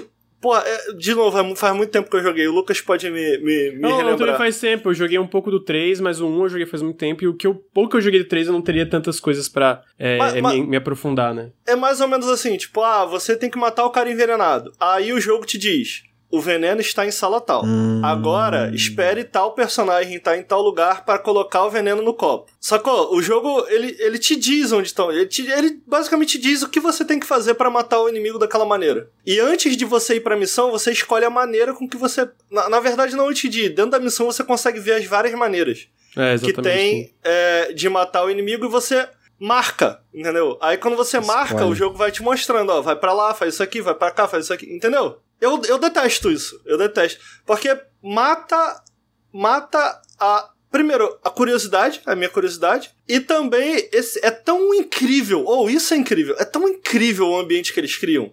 Esse mini mundo aberto. É reativo, é cheio, é lotado, é crível, é bonito pra caralho. É, é, incrível, é incrível, com cada personagem fazendo coisas dependendo da, do, do que tá acontecendo. É muito legal. E eu acho que, pô, transformar isso numa parada guiada. É porque eu até entendo, o chat tá falando que tem, tipo, conver conversas de NPC que realmente podem te indicar esse tipo de coisa. O problema é que para tu chegar à parte de masterizar, para entender a conversa de NPC, para fluir de uma forma orgânica, tu meio que passa pelo checklist antes, né? Então tira um pouco do processo orgânico da parada. Tipo, eu não conheço ninguém, aí o chat pode me corrigir, que começa sem usar nenhum guia para aprender, né? Tem toda a Mas parte... tem essa opção? Tem, tem a opção. E, hum. assim, se tu para pra pensar, mas tipo assim, eu entendo o que o Ricardo quer dizer, não é tão orgânico como quando tu usa certos guias que o jogo te incentiva sim, a usar, sim. tá ligado? Entendi, entendi. É, é um problema que stealth em geral tem, né? Uhum. É de você conhecer então... o mapa, conhecer as opções para depois você executar o plano perfeito. Sim, Só é complicado. Pra você conhecer tudo isso, então, já tem que ter jogado. E Exato. Tipo, fica aquele, né, aquela dualidade. E aí, qual cara, que é a parada? Como que eu faço pra isso não precisar aprender essa coisa para você já é muito difícil Qual que é a parada, Bruno? O que eu mais me diverti com esse jogo foi quando, porque eu joguei só um. Aí tem aquela missão que é na França, que é, inclusive é muito maneira a missão. Mas depois que eu fiz todos esses objetivos guiados, você tem um objetivo que é o seguinte: Suit only, desafio suit only, tipo, tu não troca de roupa para chegar nos lugares, entendeu? Porque quando tu troca de roupa, tu pega, sei lá, a roupa de um trabalhador, de um pedreiro, tu consegue acesso a tais níveis da, do casarão em que o pedreiro trabalharia, sacou? Uhum. Roupa de segurança, tu consegue acesso a outras salas. Aí tem um desafio no final que é com a roupa de Hitman. E tu não troca e tu tem que matar o alvo. Meu irmão, ali eu me divertia, entendeu? Pra caralho, mas eu me divertia pra caralho. Mas isso assim, depois de masterizar completamente, entender completamente tudo que tinha para fazer ao meu redor. Então, tipo assim, é um jogo divertido, eu gosto dele, mas esse detalhe, essa crítica que eu falei, me impede de amar, hum. como muitos é, amam. Eu, eu, acho que é tipo uma faca de dois gumes. Eles criam um ambiente tão denso, com tanta coisa que tu pode fazer, que chega, tá, ok. Como que a gente guia o jogador dentro desse ambiente tão denso, né? E aí, a forma é essa que ele te dá vários checklists que tu pode escolher e, eventualmente, conforme tu vai masterizando, tu vai dependendo menos das checklists para fazer objetivos cada vez mais complexos, né? Mas aí o início fica realmente uma parada muito guiada. E aí, só que tipo assim, eu ainda admiro muito, tá ligado? Porque o que eles ainda conseguem fazer mesmo dentro do contexto mais guiado, ainda eu eu, eu e aí que tá, né? Eu nunca cheguei a me aprofundar super, ainda é uma coisa que eu acho divertida. Mas é porque eu, eu não consigo pensar em nenhum jogo que cria ambientes tão densos de quantidade de personagens que interagem de forma orgânica entre si como ritmo. O jogo é tá maneiro, ligado? é maneiro. Então, tipo, é, é maneiro e eu tô muito feliz que ele vai sair no Game Pass, né? Não sei se é, eu tô então... adiantando a notícia. Ó. É, a gente vai chegar aqui que é, tem falar, Bruno. A diferença é que o ritmo tem muito essa parte social, né? Que é o algo é uma complexidade a mais, pelo menos imaginando Dishonored, né, que eu acho que é o mais recente que eu joguei e é um dos mais elogiados nesse sentido. Quando você, sei lá, você tem que invadir uma mansão, né? Então você consegue escondido conhecer a mansão inteira antes de você fazer qualquer ação mais forte, né, mais importante assim. E aí, conforme você vai explorando, você consegue entender todas as possibilidades que você tem dentro daquele ambiente, sem que alguém te guie. Apesar do jogo ter lá a opção de objetivo, mas né, você pode ir nas opções e tirar, porque eu recomendo todo mundo jogar Dishonored sem o, o objetivo na tela, é muito melhor. Só que o jogo, tipo, se você olhar no How Long to Beat, que 10 horas de jogo, você vai demorar umas 40 pra terminar. Eu demorei umas 10 40. é só isso? É, eu demorei umas 40 pra terminar o Dishonored 2. Tipo, porque, cara, eu queria aquilo ali, eu queria conhecer aquilo ali daquele jeito que eu acho que tem, faz muito mais sentido para um jogo de stealth, só você não tá guiado, você ter que demorar para entender e conhecer, só que é uma parada que não faz muito sentido para videogames hoje, sabe? É um pouco contra-intuitivo, todo mundo tá com essa pressa de querer resultado e querer fazer aquilo o mais legal possível. E quando você bota esse elemento walking sim, assim, meio, né, meio obtuso na parada, fica um pouco diferente da proposta que o jogo tem, pelo menos na parte de marketing. Eu acho que é um pouco estranho, mas sei lá. Acho que se você olhar Dishonored por esse lado, porra, faz muito mais sentido. Para mim, o jogo só bateu de verdade quando eu, quando eu entendi essa parte, sabe? Para mim, o jogo é muito interessante nisso. E eu acho que o Deathloop, acho que é um exemplo que a gente tem que trazer, que ele meio que a ideia dele é você vai conhecer, você vai experimentar, não é necessariamente guiado, mas com sem pontos negativos, né? Quando você falha no loop, você pode só recomeçar e aí você é, vai é entender é um pouco mais. Aí você falha de novo, recomeça e entende um pouco mais. Até chega um momento que você é o fucking monstro naquele lugar, naquele horário, porque você já repetiu tantas vezes. Só que isso tem um senso de progressão, tem uma noção de, de recompensa, porque isso faz parte da estrutura do jogo. Então acho que é sensacional a ideia de você colocar dentro de um loop. Enfim, só algumas uhum. observações. Tem várias formas, né? Eu acho que não só loop estaram a forma como. Tipo assim, tudo bem que é um jogo de loop, mas a forma que a, as anotações do Outer Wilds, né? Que é um, é um, jogo diferente, mas dentro da lógica, tipo, porque eu vejo Hitman como um grande quebra-cabeça, de certa forma, né? Que é o caso de Outer Wilds, ele também é, um, de certa forma, um grande quebra-cabeça. E eu acho que a forma que, como ele te contextualiza dentro das dicas que tu vai aprendendo, como ele deixa anotado o que, que tu aprende, é uma outra forma que tu pode introduzir o jogador de forma é, orgânica. É mais vago, né? É, alguém é, comentou ali mais... no chat, acho que o Ricardo tem que dar outra chance, eu também acho. Eu também acho. Eu quero dar outra chance para ele, especialmente que eu joguei só um. Joguei bem pouquinho do 2. Saiu o 3 agora, sei que o Lucas gostou Chegou na BGS, bastante. não foi o 2? Não, eu joguei depois também, testei na BGS ah, tá. antes dele ser lançado, mas depois dei uma jogadinha. Pô, esse jogo tem coisas muito impressionantes, né, cara? É aquela. Eu, eu, eu, o que, que, eu, o que, que eu falo? Eu acho que não tem nada parecido com ele. Não sei se tu concorda. É, tipo, tem coisas parecidas, Pô, mas tu exatamente. Entra numa balada, gente pra caraca, é, muito é comportamento muito diferente. Pô, é muito maneiro isso, cara. É, muito, muito impressionante. Tipo, eu acho que a IO Interact faz, tipo, muito impressionante, tá ligado? Com o ritmo mesmo. Ô, Lucas, é. deixa eu te fazer uma pergunta. Fala, amigo. Mas por que que tá bom já, né, mano? Tem três jogos, conteúdo pra caralho, os caras vão fazer mais coisa, mano. Não precisa, hum. não. Então, Mas é porque... Por quê? É porque a ideia é isso, né? Eles querem expandir como um jogo como serviço, né? Porque se for tá ver, bom tanto... já, mano. Mas, se for ver, olha só, se for ver o Hitman 1, 2 e 3, eles são parecidos. São jogos parecidos. Eles têm melhorias incrementais ali, né? Mas eles ainda são, tipo, na essência, jogos parecidos. Então a ideia com o 3, o que eles fizeram agora com esse stream do ano 2, né? É o ano 2 do jogo. A primeira coisa é que eles vão unificar os três jogos dentro da, da de uma coisa chamada Hitman Trilogy, que é basicamente para tu ter acesso a o conteúdo dos três jogos na engine do 3 de forma orgânica, né? Que já dá para fazer agora no Hitman 3, tem os outros jogos, mas eles estão unificando de uma forma mais simples, né? Mais, é, é, mais tranquila do que tu ter que ter os três jogos, tem esse pacote, para ter acesso a tudo isso. Aí a ideia é que eles vão dando melhorias incrementais, que eles vão adicionando coisas novas para trazer as pessoas de volta ao jogo, né? Que isso faz. Eu, eu acho que faz sentido no modelo Hitman e fez sentido lá no primeiro, né? Lembra que eles lançaram pedaços, né? Eles lançaram o primeiro episódio, o segundo episódio. Na época foi uhum. super polêmico, mas no fim, tipo, eventualmente isso moldou a estrutura da IO Interactive para eles terem o sucesso que eles estão tendo hoje, né? Então, no dia 20 de janeiro vai sair o Hitman VR, finalmente vai sair para PC, que é uma coisa que a galera tava pedindo, tem um modo de realidade virtual. Tem um novo modo que é o Elusive é, Tem esse modo já no, no Hitman, né? Que é o Elusive Target, que é basicamente eles, eles adicionam alvos com condições específicas é, de tempo em tempo no jogo, como se fossem missões novas.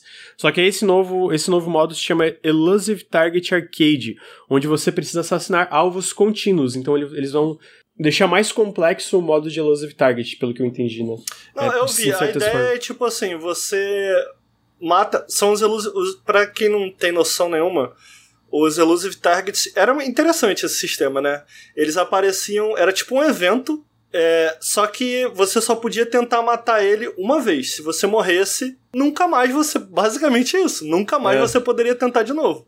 Uhum. Então, pô, adicionava essa tensão sem igual, né, para um jogo, uhum. para um jogo de stealth. E era muito maneiro por conta disso. Era você revisitava e é legal porque os cenários, cara, são tão abertos e tão densos e interessantes que era mais uma razão para tu revisitar cenários que tu já conhecia e mostrar toda a tua expertise agora com uma chance. E agora eles criaram esse sistema para trazer de volta esses elusive targets e você poder jogar. E aí qual que é o rolê? A parada é, tu vai matar eles e aí tu vai, tu vai sendo jogado de missão em missão. Tu tem que fazer uma cadeia de matança, digamos assim. Então tu matou o primeiro, aí tu vai pro segundo. Quando tu perder, a, a missão nessa nova versão, tu só vai poder jogar de novo daqui 12 horas. Então a ideia é tentar trazer um pouco da tensão do Elusive Target, por quê? Porque tu tem que. A ideia é matar em cadeia, né? Então, tipo, Uhum. pô, matou um, agora mata de novo. E se morrer, perdeu o chain, só pode jogar de novo essa- esse modo em 12 horas. É, acaba sendo uma forma legal de ter esse conteúdo de volta dentro do jogo, né? Porque era um conteúdo que quem não acessou no evento não podia acessar mais. É lógico que eu ainda acho o evento mais legal. Mas, pô, é legal tu poder jogar isso agora dentro do jogo, finalmente. ele, eu tem, ele mesmo. tem. Ele tem quick save durante essa partida ou não? Falhou, falhou. Eu não Pô, sei. cara, eu, não, sei. Eu também não sei, eu lembro. pensando, eu não eu tenho lembro. dúvida. Boa pergunta. Alguém do chat Boa sabe? Se pergunta. alguém do chat souber, pode trazer Eu não sei. É.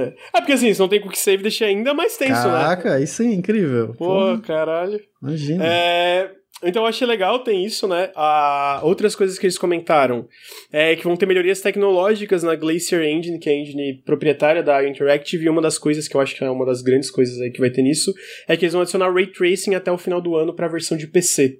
é, nas reflexões do jogo, né? Que com- e a gente sabe que Hitman é um jogo com várias fases que tem muitas reflexões, então eu imagino. Tem pra PS5?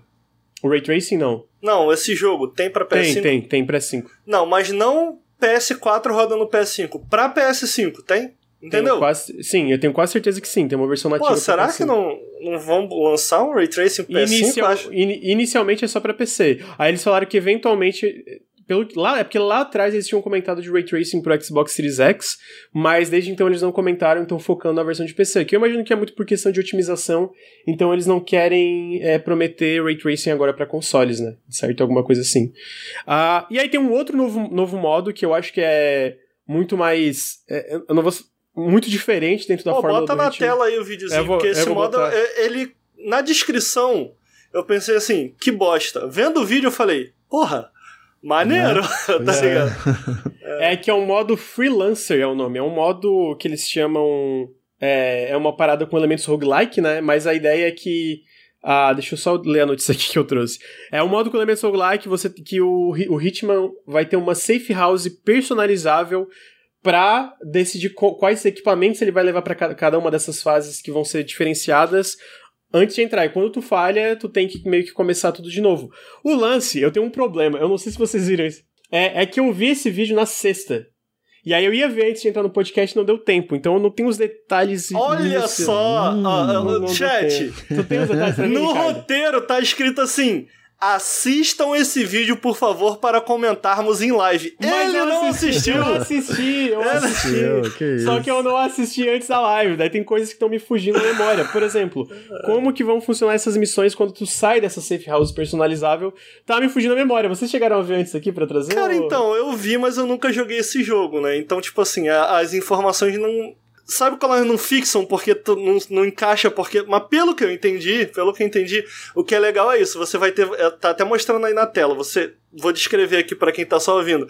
Você vai ter basicamente essa casa, essa casa customizável, e geralmente, é, no Hitman, você podia. Você tinha uma certa limitação do que podia levar pra cada missão. Dessa vez, cara, tu vai comprar e tu vai ter todos os armamentos, tu vai poder levar a roupa que quiser, a arma que quiser, tu vai poder ir como quiser pra essa missão e tu vai poder escolher essas missões. Tu vai receber tipo uma lista de alvos, tipo uns Death Notes que ficam em cima da tua mesa assim, uma, vibe bem meio 007, meio Batman assim, mano. Tudo nesse casarão ricaço, cheio de arma e, e roupas. E tu vai ter que se preparar antes da missão. Então, tipo assim, pô, nesse lugar aqui, que tipo de roupa é interessante eu levar? Que tipo de roupa é legal eu levar? Que tipo de arma é interessante eu levar pra conseguir vencer o meu target?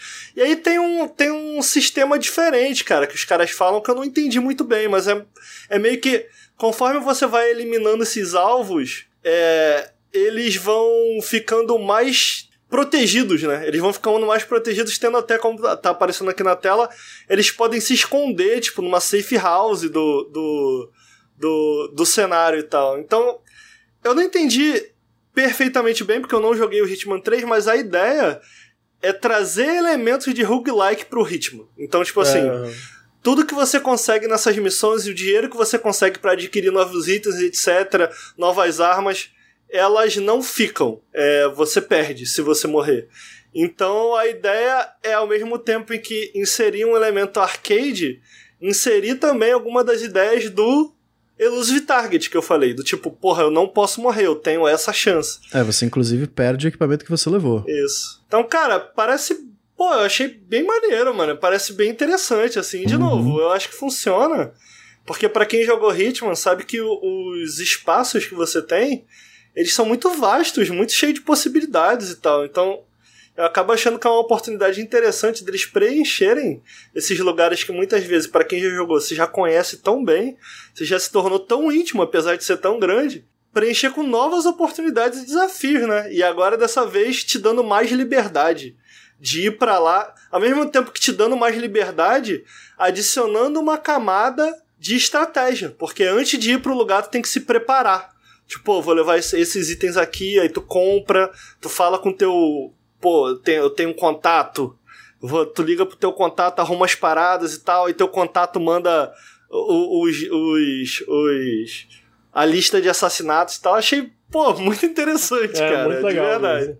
Eu, eu acho que é legal. É, o que, que eu gosto dessa ideia de eles continuarem expandindo o Hitman, e eu acho que uma das ideias, uma das coisas que. Uma das razões que eles estão expandindo o Hitman em vez de fazer Hitman 4 é primeiro, porque a fórmula tá bem aperfeiçoada. Tem esse lance, né? Mas o Steam tá aperfeiçoada pra fanbase. Tipo, eles chegaram num, num ponto de equilíbrio que a galera gosta muito do que, que sai nas missões, né? Então, tipo, ok, a gente tem aqui a base, vamos continuar expandindo de uma forma que a gente não tem que fazer um jogo completamente novo, mas a gente pode expandir de formas criativas. Vai ter também um novo mapa, né? Uma das coisas que eles anunciaram é que vai ter um novo mapa até o final do ano, uma missão completamente nova. Não sabemos se vai ser a única, mas vai ter um novo um mapa completamente novo. E aí expandir dessa forma inteligente, porque eu acho que dentro da base do ritmo tem muitas coisas que eles podem testar e ir para direções diferentes, né? Então acho por isso que eu gosto dessa ideia de eles continuar experimentando enquanto eles fazem dois outros jogos que a gente sabe, né? Tipo, vai ter o, o jogo do 007, que é a IO Interactive, Interactive tá fazendo, e também tem aquele jogo que vazou que eles estão fazendo em parceria com Xbox, não, RPG e tal. Então, tem muita coisa que tá rolando na IO Interactive. E aí, por fim, eles anunciaram esse Hitman Trilogy, vai sair pro Steam, no dia 20 de janeiro finalmente, né, que ele era é, exclusivo para Epic por um tempo, e também vai sair para Xbox Game Pass para o PC e para Xbox, né, que dá a, a diminuir um pouco a barreira para você para testar esse ritmo novo, né?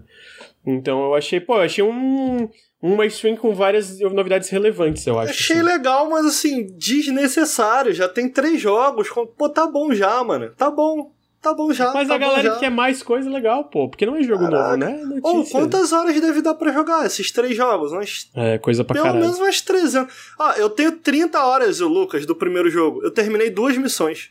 São uhum. cinco, se eu bem me lembro. Assim, eu terminei duas missões fazendo tudo. Eu matei de todas as formas e no final eu fiz essa missão de suit only, né? Que é do tipo, tu entra na casa de vestido de ritmo e mata o cara sem ninguém ver. Uhum. Que eu achava muito foda fazer isso. Então eu fiz essas duas. 35 horas. Essas 35 duas, horas tá? no meu Deus, mano. Então tá aí, Hitman, notícias, joguem. É... O Didi Braguinha aí no chat, mano, vocês preferem Stealth oh, Mode Braguinha. ou Rumble Mode? Hashtag sou fã de você. Como é que é? Stealth Mode o quê, Ramon? Vocês preferem ah, não, eu sou Stealth, Mode? mode. Eu sou Stealth eu também, Mode. Sou eu gostei do hashtag, sou fã de vocês. Gente, quando, quando entra na porrada, eu já pauso, dou restart, dou load. É, exceto em Deathloop. Deathloop, quando entra na porrada, yes! Justo. A próxima notícia eu acho que vocês podem comentando que é sobre o reboot de Twisted Metal. E aí, minha pergunta é, por que, que um reboot de Twisted Metal, né? Eu tenho a resposta para essa pergunta. Você quer saber a resposta, Bruno? Manda.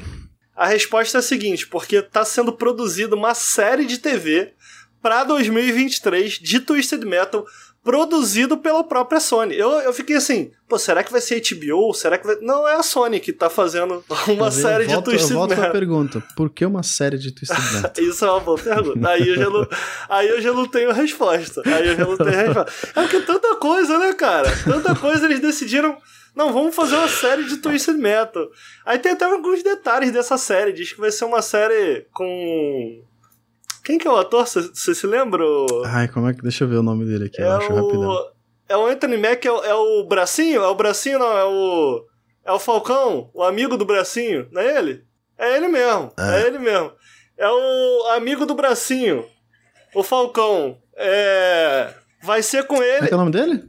Anthony Mack, é assim que se fala, acho que é.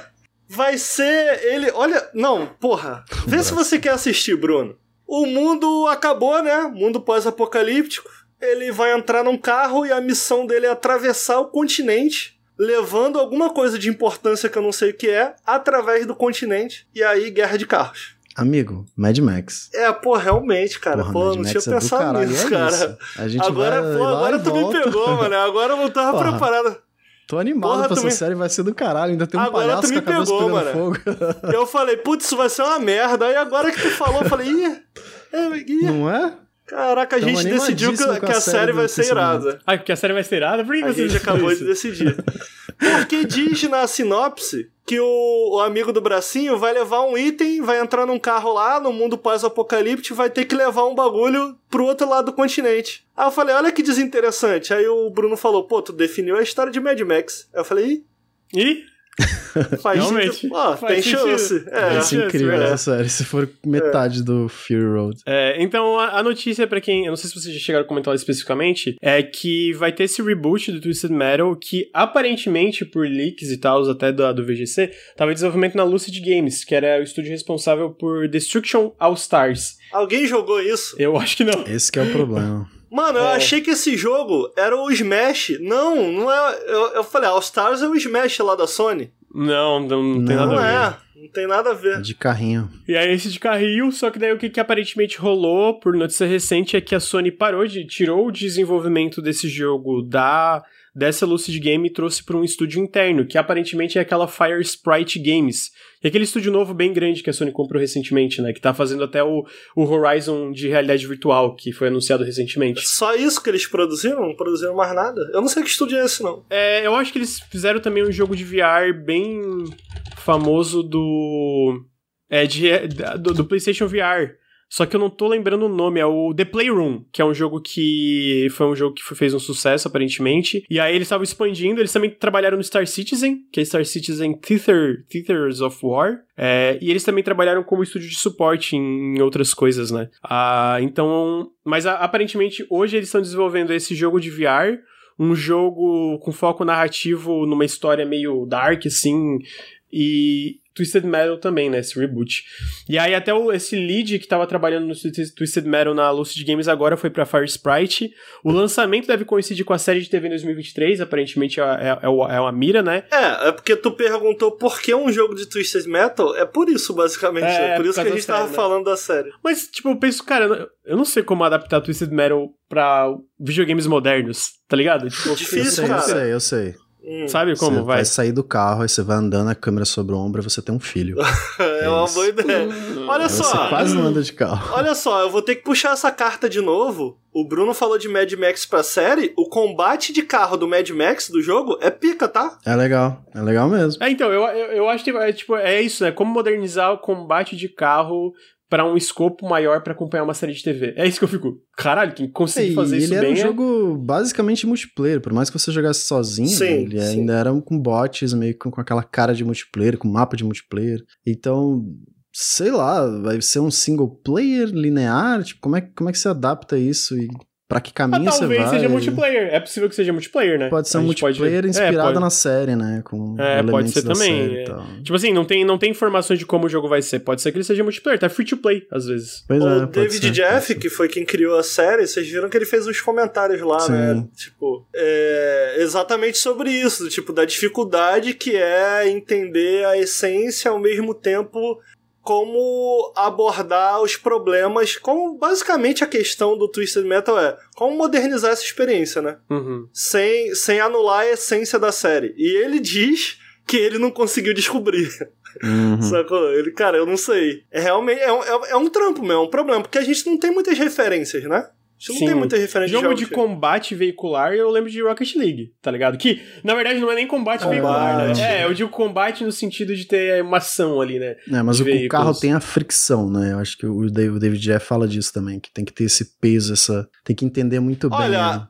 Se eu tivesse na equipe, eu teria uma ideia. A ideia seria o seguinte. Taca o foda-se. Faz Monster Hunter de carro. Tu tem que enfrentar um caminhão, depois tem que enfrentar um ônibus, e tu pega Não, o mas carro, não era isso, porra. pô. Darksider lá no Ah, Metal. esquece a lógica, Caminhãozão. entendeu? Esquece a lógica, faz um bagulho completamente distoante de tudo que você já viu da realidade. Pelo menos vai ser curioso. Pelo menos a galera que isso, É uma cara? opção, que que é uma isso? opção. Pronto, Nossa, a resolvido. Sony mesmo. ultimamente tá muito pé no chão, né?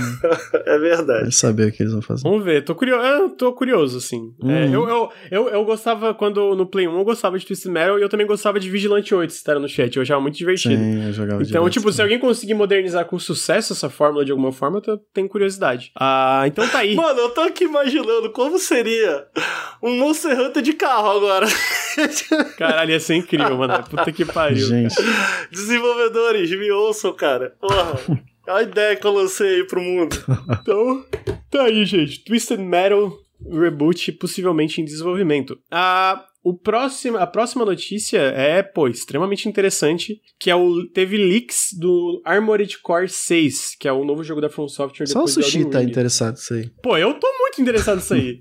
É Só que, ó, foram, foram pesquisas de consumidores, né? Que eles mandaram aquela- aquelas, aquelas pesquisas pra galera. Vai ser o primeiro jogo da série desde 2012. Não tem vídeos pra mostrar aqui, né? Aparentemente tá bem adiantado, inclusive, que é curioso. As informações são que. Mundo de ficção científica criado pelo Hidetaka Miyazaki vai ser ação tridimensional e dinâmica, com customização de mechas, né? Ainda vai ser, tu, vai, tu ainda vai estar usando esses mechas, obviamente, Armored Core. É, o mapa vai ser aparentemente massivo e tridimensional, então, né, como pelo que eu entendo, os, os outros Armored Cores, tu podia voar ou pelo menos planar de certa forma. Imagino que é uma coisa que vai Mapa continuar massivo e tridimensional é muito mal. aqui. É, é muito vago, né? Mas, termos, né, mas, mas- mas eu imagino que é por causa até do tamanho do É um mecha, mapa, né? que vai- é um mapa. que vai É um ser. mapa. É um mapa. É, seria uma publicidade um sincera, né?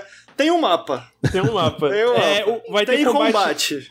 Vai ter combate corpo a corpo e a longa distância. Quem fez essa pesquisa comparou a longa distância com aquele jogo da aquela franquia da SEGA, o Virtual On, que eu imagino que é parecido com os outros Armored Cores também. Nunca ouvi falar. E, a, e o corpo a corpo teve comparações a Dark Souls, né? A de esquiva e ter esses chefes, e, enfim, o, a- o combate clássico da From Software. E aí a história, o setup da história é um mundo onde corporações, governos, ocultistas e mercenários lutam por uma substância alienígena que podia avançar drasticamente a humanidade, mas que desapareceu depois de uma catástrofe cósmica no planeta de Bastar. Supostamente ele reapareceu e o jogo gira ao redor disso. E tu, teu protagonista, tá atrás dessa substância também. Isso também é um pouco Hidetaka Miyazaki, né? Sempre tem, porra, o Bloodborne era uma substância aí que deu merda pra todo mundo, de certa forma. Ah, o- Enfim, é, as imagens, como vocês podem ver, não tem muita coisa que dá pra ver porque tá tudo borrado. Mas, ó, eu vou falar uma coisa aqui. Mundo ficção científica, mechas e ação com Hidetaka Miya- Miyazaki envolvido, estou interessado. Estou interessado. É.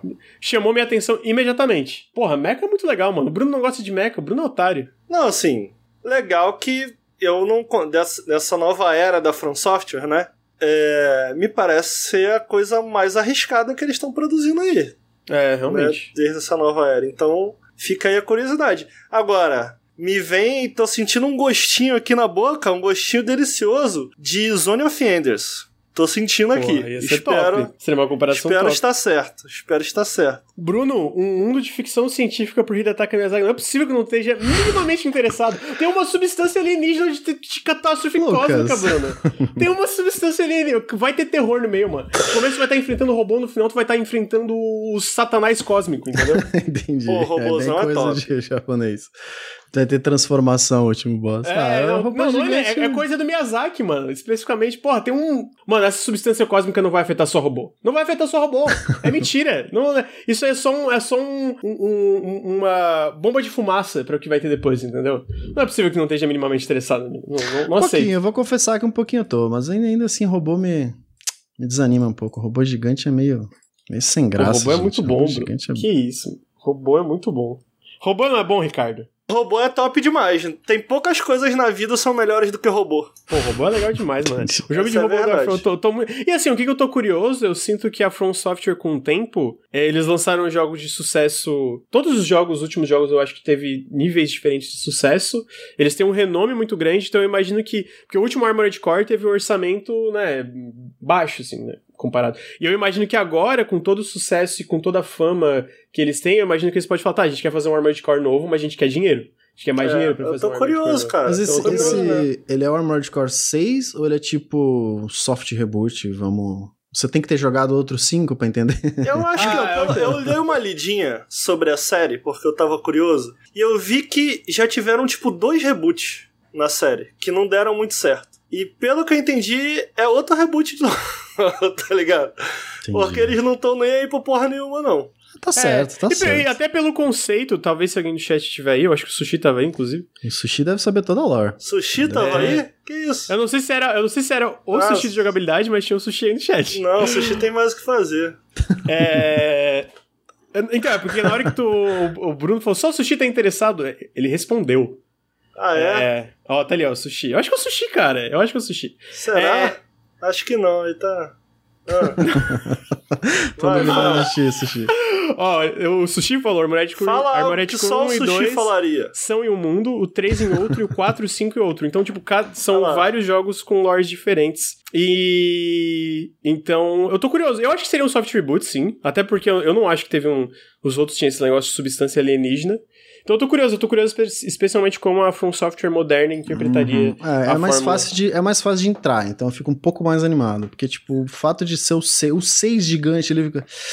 Caraca, mano. Ah, tem que- entendi. tem mais cinco pra poder, pra poder saber o que tá rolando nessa história. É meio estranho. Esse, esse é aquele jogo que vinha na demo do PS1. Eu acho que foi o único dessa série que eu joguei. Era esse, chat. Não, é- não sabe não, Bruno? O disco de demo? É, tinha um disco de demo, aí eu lembro que eu joguei um. Acho que era Armored Core que eu joguei, mano. Eu só lembro de ter jogado. Eu adorava, eu adorava. É, Eu não sei. Ah lá, era um, acertei lá. Eu joguei, joguei, joguei um, tá? E agora?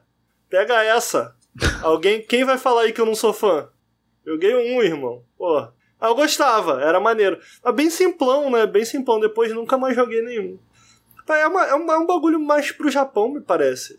Eu acho. Não sei. Mas eu confio, no, eu confio no Miyazaki, vamos ver o que, que vai rolar aí. Vamos ver. Tô, tô curioso. É, de fato não esperava e quero, tô curioso pra ver um anúncio oficial. Como já tem, tipo, pesquisa e gameplay, porque quem recebeu esse, eh, essa pesquisa tinha gameplay, né? Tinha vídeo com gameplay. Então eu imagino que o anúncio vai vir acompanhado de alguma coisa que a gente tem uma, uma ideia mais concreta de como vai ser o jogo. Mas confesso que estou curioso, tô, sabe? Tô preparado pra ler descrição de parte de robô.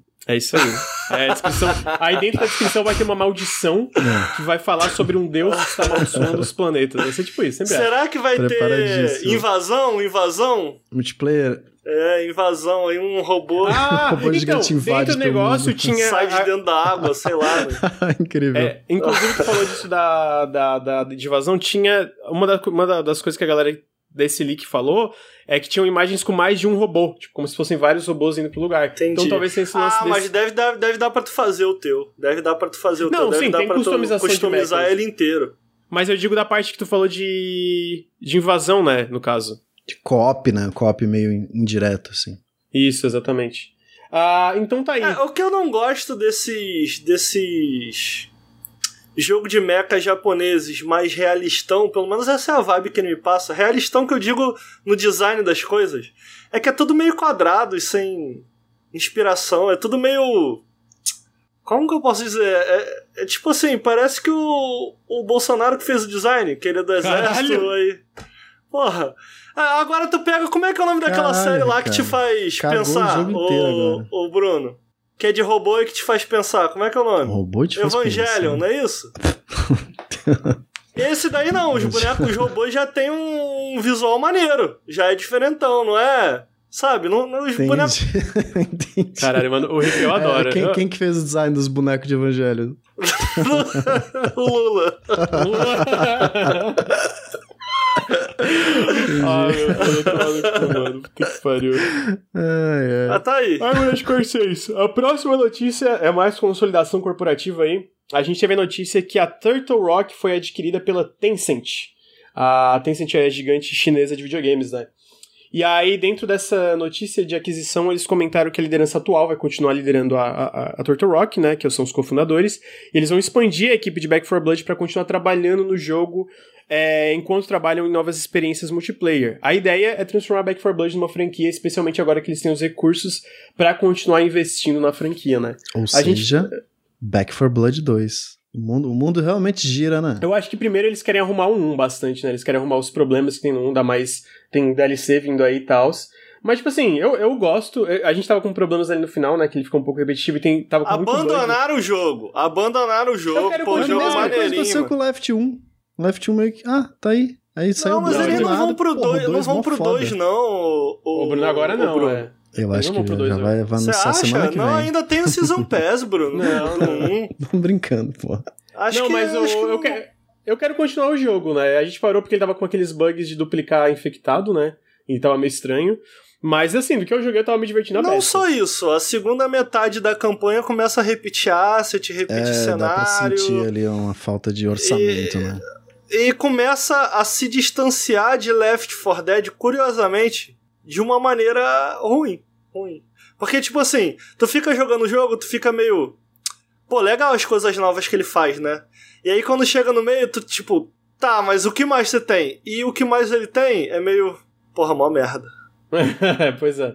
Não, então, eu tô curioso pra ver se esses bugs duplicados, que eles deram uma. uma- o- Ah, o jogo é legal, pô. É, o é que o- legal. pra É mim, o, o maior, um dos maiores problemas que tinha ali, além de algumas coisas, tipo, mais de design, era balanceamento. Tipo, não é que o Sim. que tinha ali. Tinha, tinha partes que realmente não era tão legal, mas tinha partes que o que tinha ali, o problema era balanceamento. A experiência tava, tipo, zoada, porque, tipo, tinha bug, tipo, vinha o dobro, o triplo, às vezes, de infectado que era pra vir.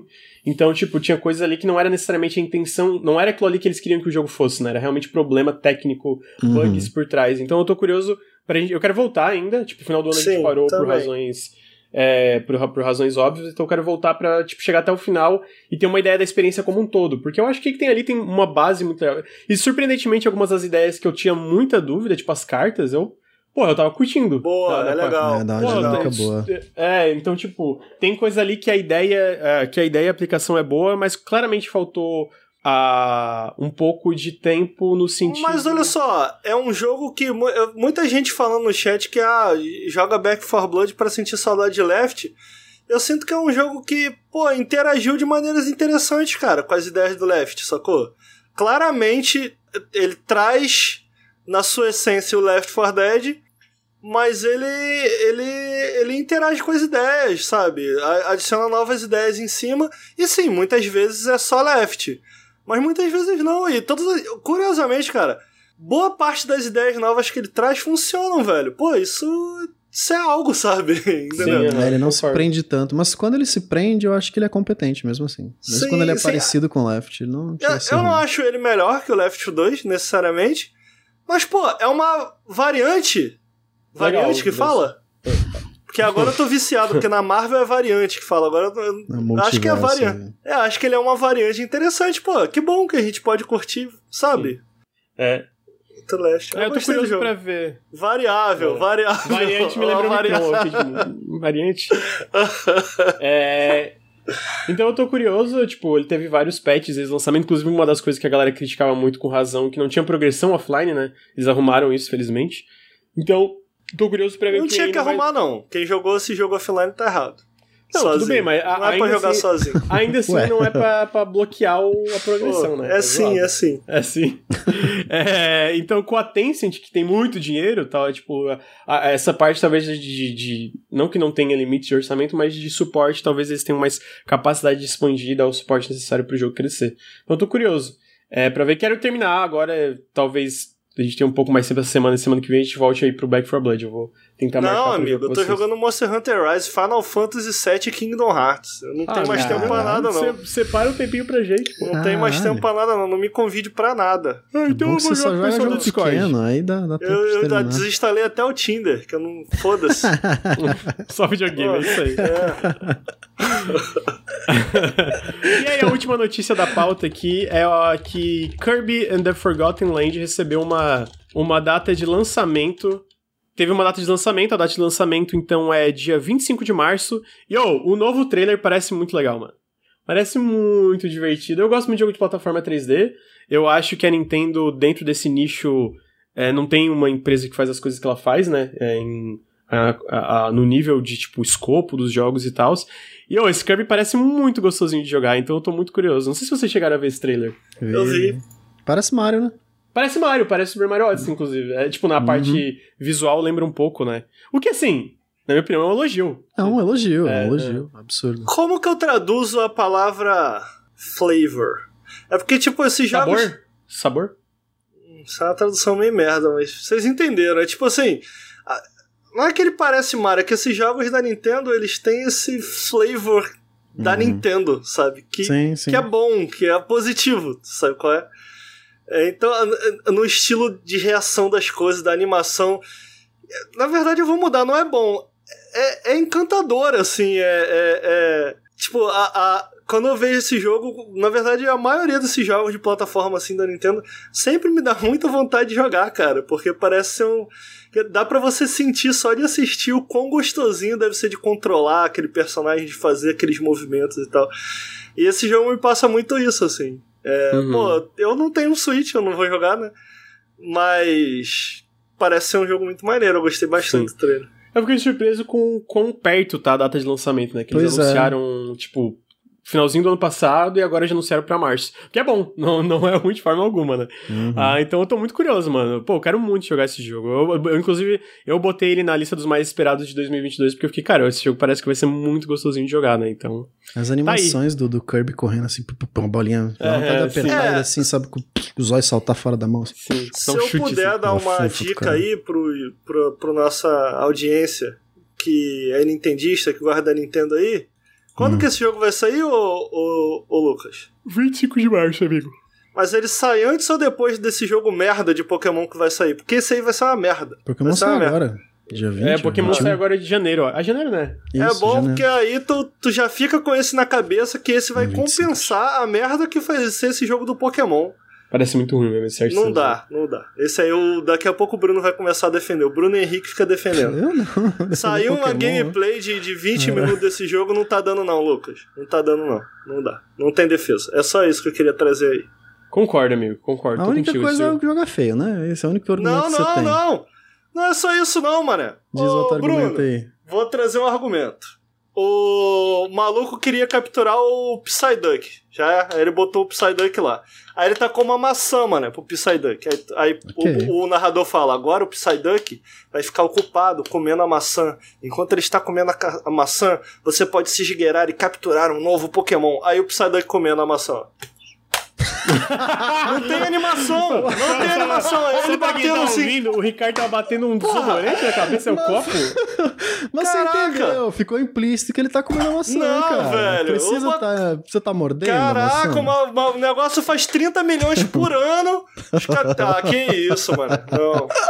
Não, assim, eu não, eu, não, eu não me incomodo tanto com esse lance, mas assim, o jogo não parece divertido. É, o que eu vi do vídeo achei chatão mesmo. A, a estrutura achei muito estranho. Mas tá aí, Kirby. Kirby sai dia 25 de março. Esse parece top. E com isso a gente encerrou as notícias do Café com Videogames. É, vou dar os recadinhos, inclusive o jabazinho. É que esse podcast foi patrocinado pela EBAC. Ricardo, Opa. Você quer dar o jabá da EBAC pra mim? O que, que, é, que, que vai rolar na EBAC? Pô, que não sei se eu sou capaz não, mas eu posso tentar você me complemento. O que vai rolar na EBAC vai ser o seguinte, vai ser uma maratona no dia 18, 19 e 20 de janeiro, às 7 da noite, né? Em que vão ter vários professores, eu vou falar mais deles daqui a pouco, mas a ideia é você descobrir o seu papel no desenvolvimento de jogos. Então, no primeiro dia, no dia 18, a gente vai ter lá a Daniele Maluf, ela é artista de personagens. Deixa eu puxar aqui, ó. Ela vai falar de que, que a Daniele Maluf vai falar, ô Lucas? Sobre. Ela vai falar sobre a criação de personagens 3D. Essa é basicamente. Ela vai apresentar dicas essenciais para quem quer ser um artista 3D de personagens e se tornar um profissional no mercado. Exatamente, eu sabia. Eu perguntei para ver se você sabia também. Sim, Aí no dia 19, também às 7 da noite, a gente vai ter o Rafael Gobi e ele vai falar de programação de jogos AAA. E no dia 20, a gente vai ter o Pedro Savino falando sobre desenvolvimento de jogos autorais independentes. O que, que eu acho interessante disso tudo? É que você vê, no dia 18, a gente vai. Você vai ter lá a Daniele falando de arte. No dia 19, você vai ter o Rafael falando de programação. E no dia 20, você vai ter o Pedro falando um pouco do cenário, de como, na prática, né? Como que é desenvolver um jogo. Então, é, é até por isso o título dessa maratona de lives aí que a EBAC vai trazer é essa ideia de descobrindo o seu papel, o seu lugar é, no desenvolvimento de jogos. Eu comentei mais cedo que eu acho legal é, dessa maratona aí. Primeiro de tudo, é de graça. É de graça. Então qualquer um pode ir lá assistir. De novo, 7 da noite, dia 18, 19 e 20 de janeiro. É de graça não só para quem tem interesse em entrar na área, mas também para quem eu sei que muito do público do Nautilus gosta de videogame, quer entender melhor como funciona, como esses jogos são desenvolvidos o que, que acontece por trás do desenvolvimento desses jogos, você vai poder conversar com brasileiros que, cara, participaram de projetos grandes, é, que sabem do que estão falando, vai poder interagir com eles ao vivo e entender um pouco do que eles fazem. Então acaba sendo uma maneira interessante de não só para quem tem muito interesse é, em desenvolver jogos, é, ter um panorama geral, como para quem, mesmo para quem não quer desenvolver, para quem só tá lá de curioso, entender um pouco mais de como esses jogos são desenvolvidos. Então eu acho que é uma oportunidade legal, de graça para todo mundo. O link vai estar tá aí no post para quem tá aqui na live agora no chat acompanhando. É só dar exclamação EBAC. Clica no link aí, clicar no link sempre ajuda demais a gente, cara. É uma maneira incrível de você apoiar o nosso trabalho, é, é, nos ajudar. Pô, cara, é uma maneira também de é, é prestigiar a EBAC, né, cara, que tá aqui desde o ano passado, já começou um ano aqui agora, ajudando a gente. É uma parceira nossa muito importante. Uma parceira nossa muito importante. Que eu, pessoalmente, eu tenho certeza que eu falo pelo Lucas e pelo Bruno. Tenho muito orgulho de estar aqui é, patrocinando a gente. Eu acho que, cara, é um. Todo mundo ganha. Vocês ganham, porque eu acho que o conteúdo da EBAC é muito legal. Confiram lá os cursos também da EBAC, vocês vão ver que é coisa fina. E a gente ganha também porque a EBAC confia no nosso trabalho, gosta do nosso público, que são vocês, acredita em vocês. Então é, eu acho que é um ganha-ganha. Vocês ganham assistindo a gente aqui, ganham assistindo a EBAC também lá. Clica aí no link, para quem tá só ouvindo, o link vai estar tá na descrição ajuda demais a gente e vai ser um conteúdo imperdível. Pra quem disse que não, sabe, não saberia se tinha capacidade, rapaz, mano, é? deu aula. Caraca. Deu aula. Então tá Show, aí. Man. É, clique no link exclamação EBAC, pra quem tá ouvindo, como o Ricardo falou, vai estar na descrição do, do podcast. Se você tá vendo aí no, uh, no VOD ou no YouTube, no Autos TV vai ter um QR Code bem grande, só apontar o celular pro QR Code também leva pra página. É, queria agradecer a todo mundo que compareceu aí, mais de 400 pessoas acompanhando aí. Muito bom, hein? Muito bom. Muito bom. É um começo de ano tá devagar, mesmo assim vocês estão aí com a gente, muito foda.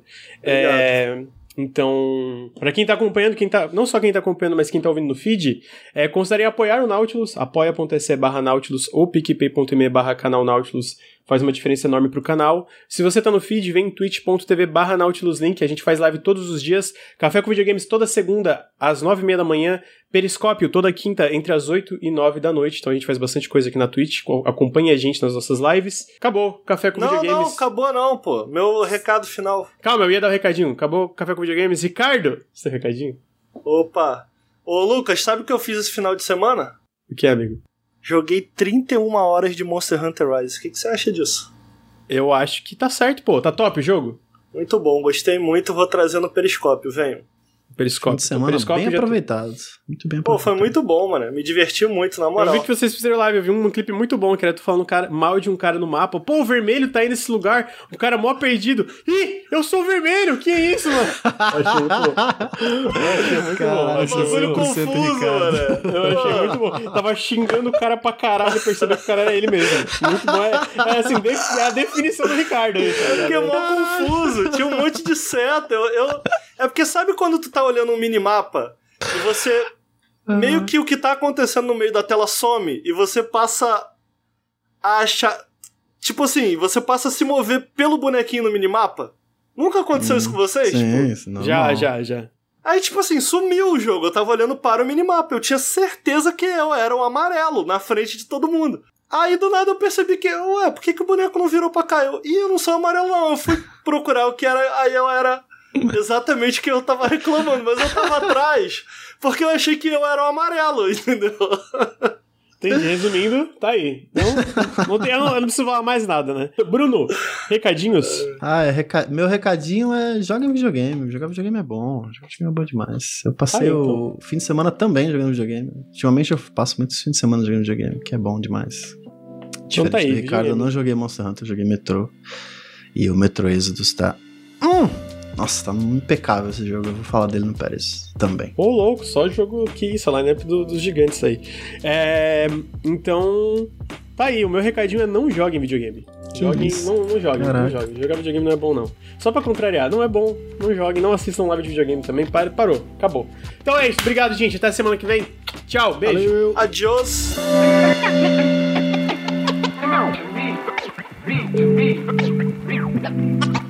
but it's absolute, absolute, absolute necessary.